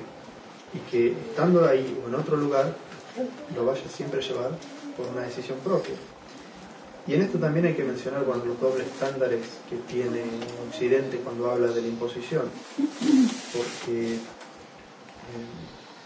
ellos hablan sobre el tema de, que el hijab se impone a las niñas, ¿no? Eh, y que por eso siempre ellos consideran que es mejor que las niñas no usen el hijab en la escuela y, todo esto.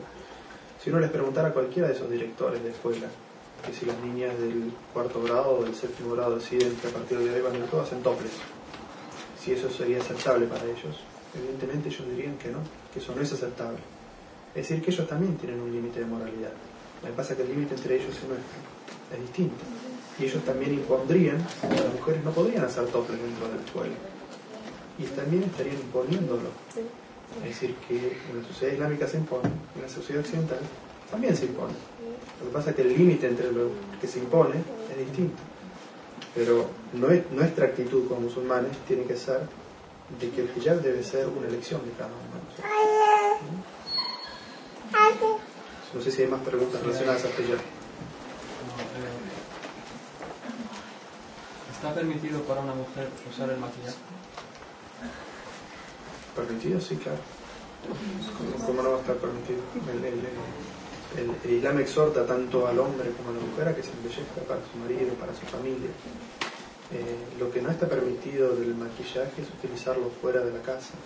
De la misma manera que el profeta Sallallahu prohibió la, el abuso del perfume de la mujer cuando sale de la casa, eh, de la misma manera está prohibido el, abuso del maquillaje fuera de la casa. Cuando hablo del abuso del maquillaje es porque eh, en, el, Sagrado Corán cuando se habla sobre los adornos que, puede utilizar una, mujer eh, cuando está fuera de la casa, eh, en, el, en el en el Sagrado Corán dice, y la es decir, aquello que es evidente de ella. En muchas interpretaciones del, del, Sagrado Corán se dice que esos son los brazaletes que la mujer normalmente usa y el cojo que usa debajo de los ojos, que eso es lo que normalmente se ve y se usa y que no se considera abuso de maquillaje o algo que trata de llamar la atención eh, de las otras personas. Entonces, eso es, eso es permitido. Lo que no es permitido es que uno abra estas revistas de moda y ve ese lápiz labial en belleza de claro, después la mujer también se pone eso y sale por... Y es eso mismo que le llamó a uno la atención en esa revista, es lo que uno produce cuando utiliza eso. ¿No es cierto? Entonces, eso es lo que como musulmanes nosotros, por, por lo que es el concepto de nuestra, de nuestra vestimenta, que es un concepto de de humildad, de, de, que nos embellecemos, sí, Allah, Allah dice en Sarafán, pónganse elegantes, vístanse bien, y como dijo el profeta Sallallahu Allah ama ver en su siervo las señales de lo que Él le ha dado. Así que si Allah nos ha concedido generosamente, hay que vestirse bien. Pero eso no significa que uno lo haga para mostrarse y llamar la atención. Hay, hay, hay una, una, diferencia muy grande en eso. Entonces, bueno, con, respecto al maquillaje, aquello que sea eh, de, colores muy fuertes que, ya, que llaman la atención, la mujer no debería usarlo fuera de la casa. Dentro de la casa debería estar así. Si uno mira las características del occidente, va a encontrar que, en eso es bastante opuesto a. Eh, en, en, Occidente las mujeres no, no, se maquillan ni se arreglan dentro de la casa, salvo para el día del aniversario. Eh, y se arreglan todos los días cuando salen para la universidad para trabajar. Mientras que islámicamente lo, ideal sería que la mujer esté toda arreglada y bella cuando se, se vuelve a encontrar con su marido en su casa eh, y no cuando sale para que otros lo vean. Es decir, para quién es importante para nosotros embellecer. Creo que es la diferencia. El cojo es debajo de los ojos, sí según la interpretación de ¿Eh? Eso no, no, tiene nada que ver el, el, el, perfume lo que no se puede hacer, el profeta Salvador la sala dijo que esa mujer que se perfuma y pasa entre los hombres y sienten su, su aroma, es como si estuviera cometiendo adulterio. Entonces, es, es, es un hadiz muy fuerte, ¿no es cierto? O sea, pero se entiende de ese hadiz que esa mujer abusa del perfume y se entiende de ese, de ese hadiz que se pone tanto perfume que, que pasa cerca de la gente y la gente siente ese perfume. eso no está hablando de casadas o solteras, es, es distinto. Entonces, que evidentemente este hadiz no significa que la mujer no puede usar desodorante o que tiene que oler mal. ¿Eh? El, el, el, Islam es la religión de la limpieza, de la religión de la higiene. Entonces, que, que huela bien normal es bien ahora que, se, que agarre el Chanel número 5 y se, se llena de perfume, pasa y llama la atención, eso es lo que el Islam está prohibiendo. Entonces el abuso del perfume no se puede. El uso del maquillaje para tapar eh, propiedades, cicatrices o complejos para la calle. Eh, estamos hablando de cosas discretas, no de por llamar la atención. Corrector.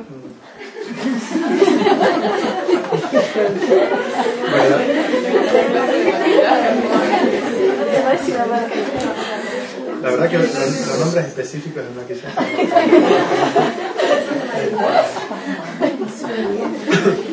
Pero, eh, o sea, no sabe, sí, o sea, si es, si es para Supongo que es algo que afecta mucho a los adolescentes, ¿no? En tema de cosas del acné o como tú dices, alguna cicatriz o algo así. En ese caso creo que, el, que la intención no es la de llamar la atención, de, de esconder. Pero el, el, hecho de que, de que pueda taparse un, un grano o una cicatriz que de acá no significa que le vaya a pintarse los labios porque sí puede ponerse. O sea, si es solamente para tapar esa, esa imperfección en la piel, sí. Vamos a ver.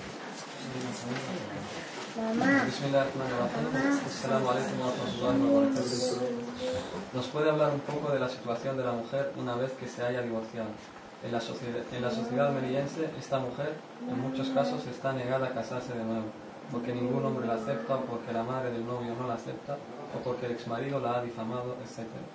Puede aconsejar a las hermanas que una vez que sean madres actúen como verdaderas musulmanas para que cuando se encuentren que su hijo desee casarse con una mujer divorciada, ella como madre y como musulmana no le niegue su deseo de matrimonio. Mamá. Bueno, creo que es un asunto digno de mencionar. Eh, nosotros estamos como, como, seres humanos obligados a eh, vivir nuestra religión cristiana. Y, todos esos otros conceptos que son ajenos al Islam son impuestos por la cultura. La cultura es algo que eh, que cambian con el tiempo con el espacio y con el paso de la generación. Es algo factible del cambio. Lo que es lícito en el Islam es lícito de los días del profeta Muhammad sallallahu es lícito hoy y lo que era ilícito en aquellas épocas es ilícito hoy. Sin embargo, lo que son las costumbres, eh, eh, eso es algo que, que cambia. Alaikum salam. Ahora con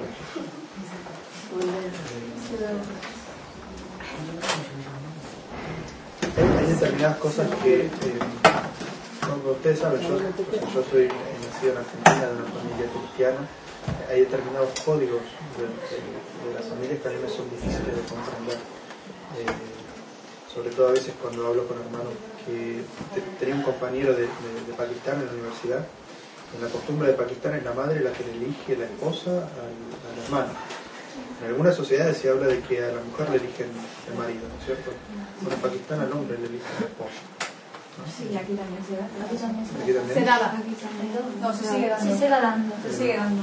Se sigue dando. Bueno, este hermano, imagínense, sus padres habían emigrado en, en los 60 a Estados Unidos, él nació ya por los 70, eh, estábamos estudiando, él ya quería casarse. Eh, y él estaba tratando de convencer él, él ya era norteamericano, vivía en Nueva York, imagínense, eh, le estaba tratando, la mamá le había conseguido una prima en Pakistán para que se case. No le gustaba. O sea, él, estuvo tres años para convencerle a la mamá de que ella, esa mujer iba a vivir con él, no con ella. Y que, eh, él, él, quería elegir a su propia, a su propia esposa. Eh, bueno, a mí, a mí, me tocó como amigo de él estar de cerca en todos los momentos que él estaba así como tan, tan afligido por esa situación. Eh, pero creo que eh, es, esas cosas son eh, deben cambiarse con mucha sabiduría y debe tenerse mucha paciencia para cambiar esas cosas. Creo que el puntapié inicial para dar esos cambios es buscar siempre los patrones islámicos. Es decir, está bien, eso no es aceptado por la cultura, pero o sea, ¿qué pasa? O sea, el profeta sallallahu alaihi wasallam con cuántas vírgenes se casó. Una. Todas las otras esposas del profeta sallallahu alaihi wasallam eran, eran o viudas o, o divorciadas. Incluso mujeres con hijos. O sea, el profeta sallallahu alaihi wasallam se casó, eh, él tenía 25 años y se casó con Hadilla que tenía 40. En esta sociedad de aquí, como es que un hombre se case con una mujer mayor. Tanto, tanto, o sea, es, muy, es bastante inaceptable. Entonces, ese tipo de, conceptos dentro de la cultura van en contra de conceptos islámicos. Entonces, lo que uno debe hacer es tratar de decir, bueno, islámicamente, ¿qué es lo que está bien? Porque nosotros estamos seguros que el Islam garantiza los derechos de las personas y de los seres humanos.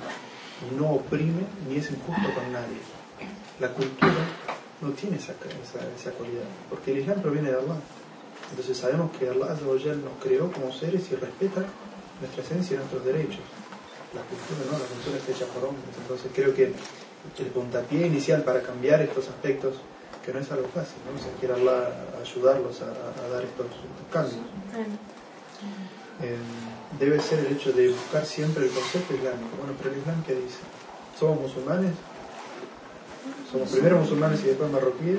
¿O somos marroquíes primero y después musulmanes? ¿Qué son? O sea, hay que buscar entonces los conceptos islámicos, tratar de llevar a la gente, concientizar a la gente a los conceptos islámicos.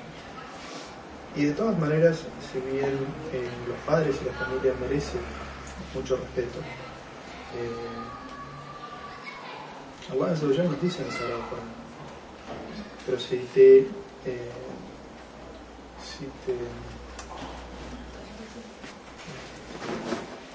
si te presionan para que me asocies algo de lo que no tienes conocimiento, entonces no les obedezcas y de todas maneras trátalos con bondad.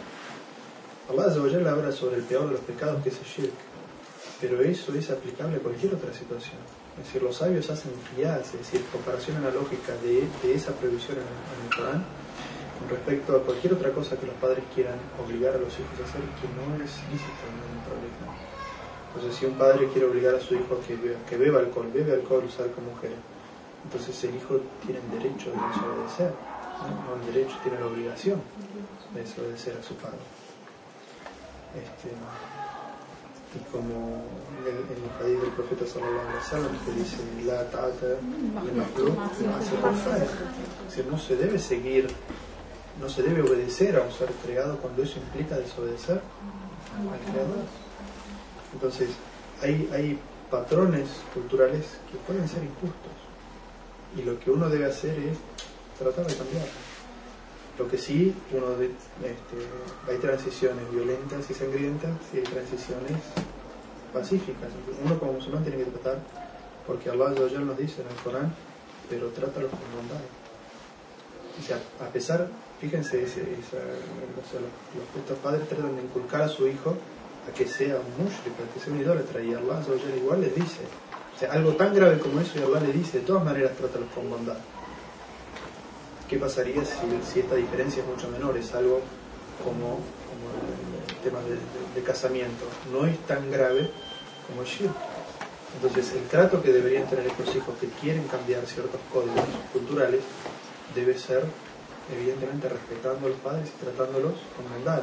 Y no como, decir, bueno, eh, cortando la relación, o tratándolos de mala manera, o insultándolos, o tratándolos de, de- ancianos o de viejos o de otra generación o de tantas cosas hirientes que uno puede decir.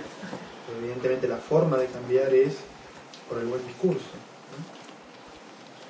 Eh, yo creo que lo esencial es, es siempre volver a los patrones islámicos. En esta generación, en esta época en la que nosotros vivimos, se han hecho, se han hecho eh, o se han producido cambios grandiosos.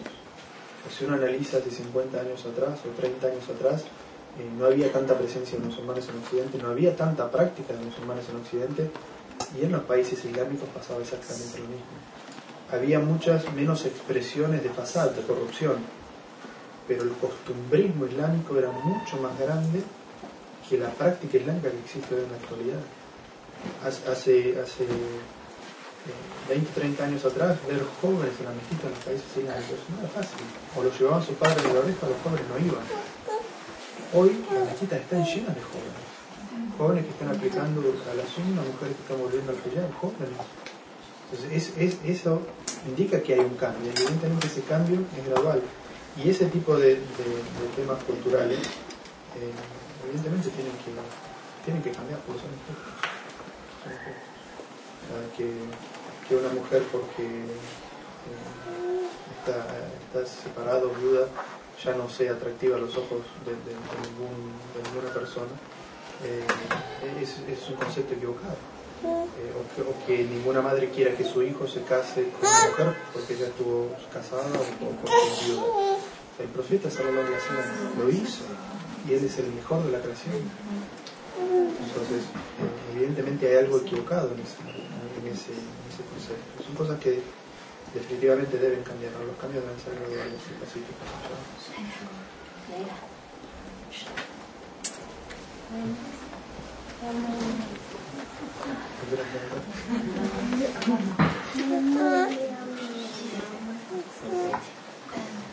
Sí, claro. Hijab, eh, lo que dice que tenemos que a mí esto me como en mi caso personal, volvió la. Eh, de de de se.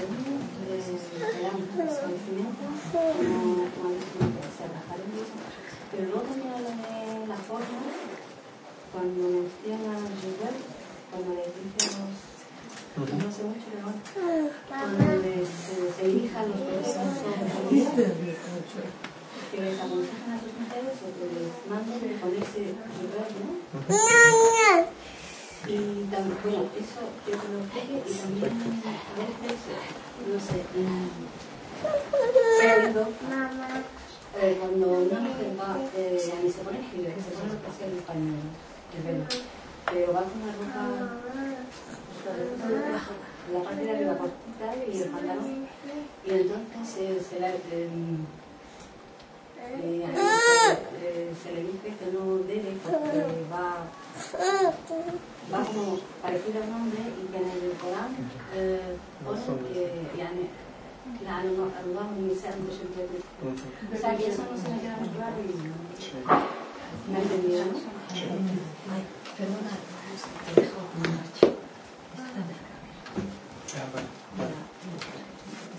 Está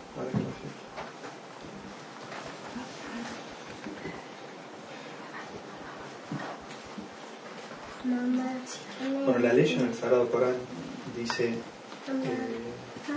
oh profeta, dile a tus, a tus esposas, y esposas de los creyentes, que dejen caer sobre ellas los, el jilbab, ¿no es cierto? Que, que utilicen el jilbab. Y la ropa, el, el- el nombre que se utiliza para esa ropa que se pone eh, es el jilbab.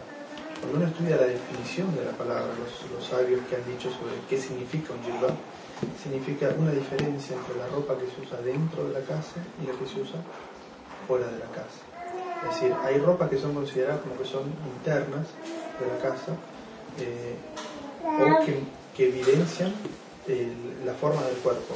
Aquello que evidentemente se, se puede ocultar, hay cosas del cuerpo que, que no se pueden ocultar. Eh, es decir, no, no debe ser una ropa que sea ceñida al cuerpo.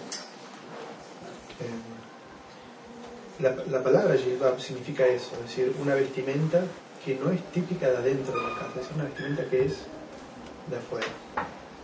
Una vez más vuelvo a repetir que eso cambia según la cultura, es decir, qué es ropa dentro de la casa y qué es ropa de fuera de la casa cambia según la cultura. Nosotros este, este hermano musulmán, para mí estaba usando un pijama, para él estaba utilizando un, un traje, ¿no es cierto? Entonces eso cambia según la cultura. Eh, pero lo que sí, lo que quiere decir con esto es que en esa sociedad lo que es conocido como una ropa que se utiliza dentro de la casa no es un hábito apropiado para la mujer usarlo afuera. ¿Se entiende? Hay, hay de repente telas o colores, no es más ropa de, de, de entre casa. No debería una musulmana salir con esa ropa fuera de la casa. Debería utilizar una ropa que es conocida porque se utiliza fuera de la casa. Está bien vestida fuera de la casa con esa ropa. Eso es lo que se llama jilbab. O sea, jilbab no está diciendo una tela negra, o sea, que, que cae de la cabeza. Es, eso es una descripción de un tipo de jilbab, que era el que se usaba en la época del profeta Salomón. Pero no es una definición excluyente, es decir, que no, no es solamente eso, jilbab, sino que jilbab como definición es una ropa que no se utiliza dentro de la casa, es una ropa para afuera, que hay que hacer una diferencia. No tiene que ser de color negro. O sea, las esposas del profeta Salomón, las sahabas en aquella época, por la cultura de ellos, el negro era un color que utilizaban las mujeres y el blanco era un color que utilizaban los hombres. El profeta Salomón estableció otros colores, ustedes conocen el, el- el naranja, azafrán. Una vez un, un, sahaba se presentó con una túnica de ese color, el profeta Salomón no lo saludó. Y cuando se sacó esa, esa vestimenta, pasó, lo saludó y le dijo, porque ese color es prohibido para los hombres usarlo. Y le dijo, ¿qué hiciste con la ropa? Le dijo, la quemé. Le dijo, hubiera alcanzado que se la dieras a tu mujer. Así que es, es prohibido para el hombre usarlo, no para la mujer. Para la mujer sí, o sea, lo, lo que estoy diciendo es que eh, en la época del profeta Salomón, esa era la división de colores y de modelos. El, el hadith que muy bien menciona eh, la hermana cuando habla sobre el tema del pantalón, es decir, que Allah maldice a las mujeres que se visten como hombres y a los hombres que se visten como las mujeres, no significa una mujer eh, europea que se viste como un hombre saudita, porque ustedes podrían usar una túnica blanca como usan los sauditas y sería una vestimenta islámica aceptable para una mujer en Occidente. ¿Me entienden? Entonces, un saudita puede usar pantalones en Arabia Saudita, o un sirio puede usar pantalones. Que una mujer occidental los use acá no significa que se esté pareciendo. En Occidente existe el concepto de la ropa unisex, es decir, que sirve para los dos y que cambian el corte de la ropa, cambian el color de la ropa, cambian la combinación de la ropa. O sea, ese el pantalón, el pantalón, la mujer puede usar pantalón en la época del profeta las mujeres usaban pantalón, se llamaba sirual en aquella época. Pasa que las mujeres dejaban caer una vestimenta más larga sobre el sirual, pero el sirual existe. En un hadith en Sahih Muslim, Aisha anha dice, yo fui a darle de beber agua a los combatientes el día de Uhud. Me levanté mi vestido hacia la cintura y lo amarré, y por debajo solamente se veía mi cirual. Se utiliza esa palabra. Entonces sabemos que en la época del profeta Sallallahu las mujeres usaban el cirual. Y el cirual es el pantalón. Es muy gracioso a veces ver eh, en algunos países islámicos que hacen preguntas y dicen la mujer puede usar pantalón, no, la mujer no puede usar pantalón. ¿Por qué? Porque el concepto de pantalón es lo, lo que los sabios imaginan la ropa de hombre, ¿cierto? Pero el cirual, que es la misma palabra, porque el pantalón no es una palabra árabe, ¿cierto?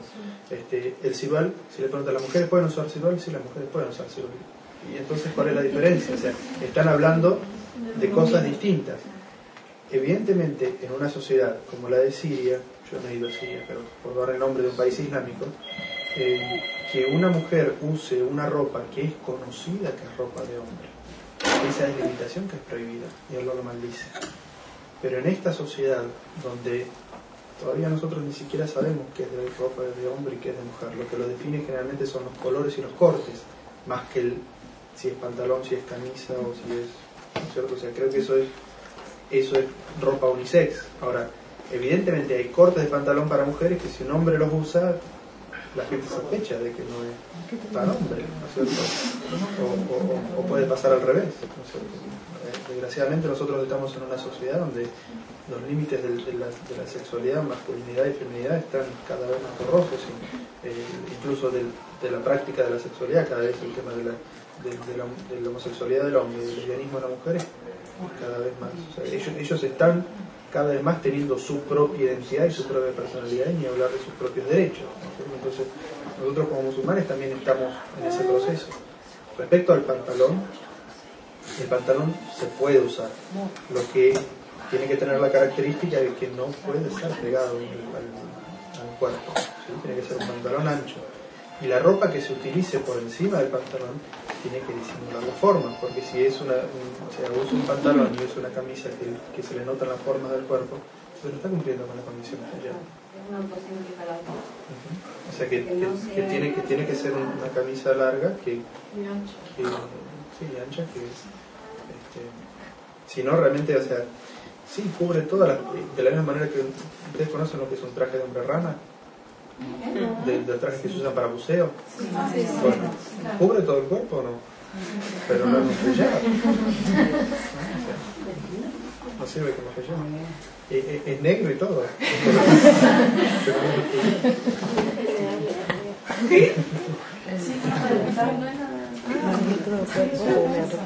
Respecto a las uñas, una mujer se puede dejar las uñas largas y pintárselas con esmalte transparente para que brille y también las cejas, depilarse las cejas.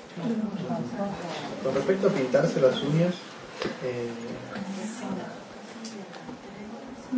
si la mujer se pinta las uñas, el agua no toca las uñas durante el.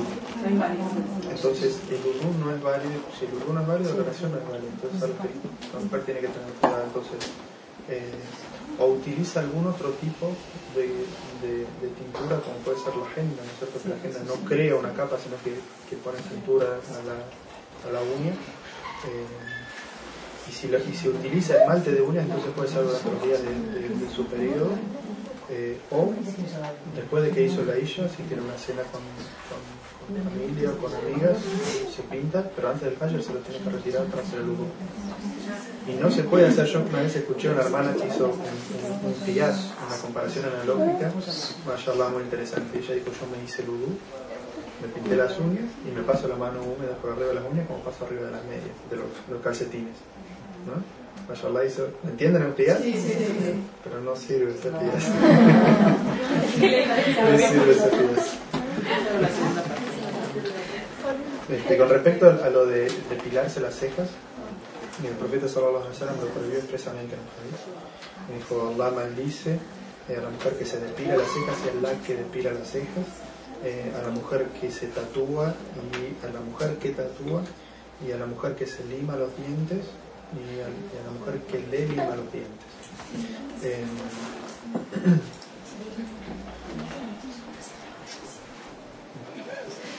Eh, en este hadiz, como dijimos, todo lo que está dirigido al hombre está dirigido a la mujer y todo lo que está dirigido a la mujer está dirigido al hombre. El profeta sallallahu alaihi mencionó a la mujer porque en su época eran los que más lo hacían. Hoy quizás el tema del tatú, no sé si es igual o, o quizás son los hombres los que hacen más, más que la mujer. Ahora, eh, esas tres cosas están prohibidas tanto para la mujer como para el hombre. Depilarse las cejas eh, que no es lo mismo que recortarse las cejas, depilarse, no se pueden depilar, eh, no se pueden hacer tatuajes de ningún tipo eh, y no se puede eh, limarse los dientes. ¿Qué significa limarse los dientes? En la época del profeta Sallallahu había algunas tribus, algunos pueblos que limaban los dientes en triángulo, así de esta manera. Y para ellos significaba belleza y bravura, ¿cierto? Y, y por eso el profeta Sallallahu decía que ellos estaban yubayiruna al-Allah, decía, están cambiando la creación de Allah, le están dando una forma definitiva. Y si uno analiza las tres cosas, depilarse las cejas, que es algo que si, no- si se depilan completamente no salen de vuelta, o tardan muchísimo tiempo. Eh, los tatús son definitivos y si no se liman los dientes no vuelven a crecer. Eh, por eso es que eso significa aquellos cambios que sean permanentes y fuera de lo que es la creación de Allah normal. ¿No es cierto? Por eso hay un debate muy grande con respecto a lo que son eh, otros tipos de, eh, de cambios que sí son normales, como pueden ser eh, las operaciones de, estética, ¿no es cierto? Eso generalmente no cambian, o sea, si cambian hacia algo que no es normal en el ser humano, entonces son definitivamente prohibidos. Pero si cambian o arreglan algo para algo que sí es normal entre las personas, entonces no habría imposibilidad de hacerlo. Este, sobre todo los sabios mencionan en caso de gente que haya tenido accidentes o gente que tenga, eh, o que tenga algún complejo o cosas, cosas así, quizás pueden cambiarse sin ningún problema. Otras necesitan un estudio personal de la persona. O sea, no se puede dar un afato o un veredicto general, sino que es particular de la persona. ¿no? O sea, ¿por qué? En la época del profeta sallallahu alaihi wasallam había un sahaba que en una batalla había perdido la nariz. ¿no? O sea, un- con, con una espada le habían cortado la nariz. El profeta sallallahu alaihi wasallam le permitió utilizar una prótesis de oro porque era el color más parecido al de su piel. Entonces, no- fue para cambiar la creación de Allah, sino para arreglar algo que esta persona había, había sufrido. Una preguntita. Si una persona pierde un diente frontal, una paleta, Sí. entonces se pone, ahora salido estos dientes sí, que se- Es- eso no hay ningún problema. Porque eso mueres es, con el puesto, Sí. no pasa nada, ¿no? Sí. Por ejemplo, tiene un accidente, tienes tu diente que no es tuyo, no pertenece a tu cuerpo, es un implante. Vamos, sí, por eso yo lo que decía era que lo, lo importante a tener en cuenta en esto es que modifica la creación de Allah. ¿No es cierto? Este, este sahaba había perdido la nariz y le pusieron una prótesis.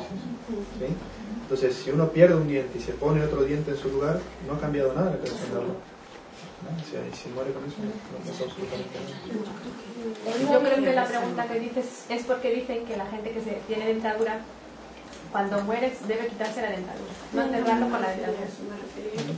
No, pero también yo creo que también la- hay gente que dice... Estamos hablando Pero es otro- No, no, no, no, no, no pasa absolutamente nada. no. Que no igual, si tiene una persona mayor tiene dentadura y se muere, que no da igual que se, se puede enterrar. Sí, sí, sí, por supuesto. No, o sea, jamás he escuchado nada con respecto, con respecto a eso. No, no encuentro ningún texto ni del Corán ni de la Sunna que hable de que.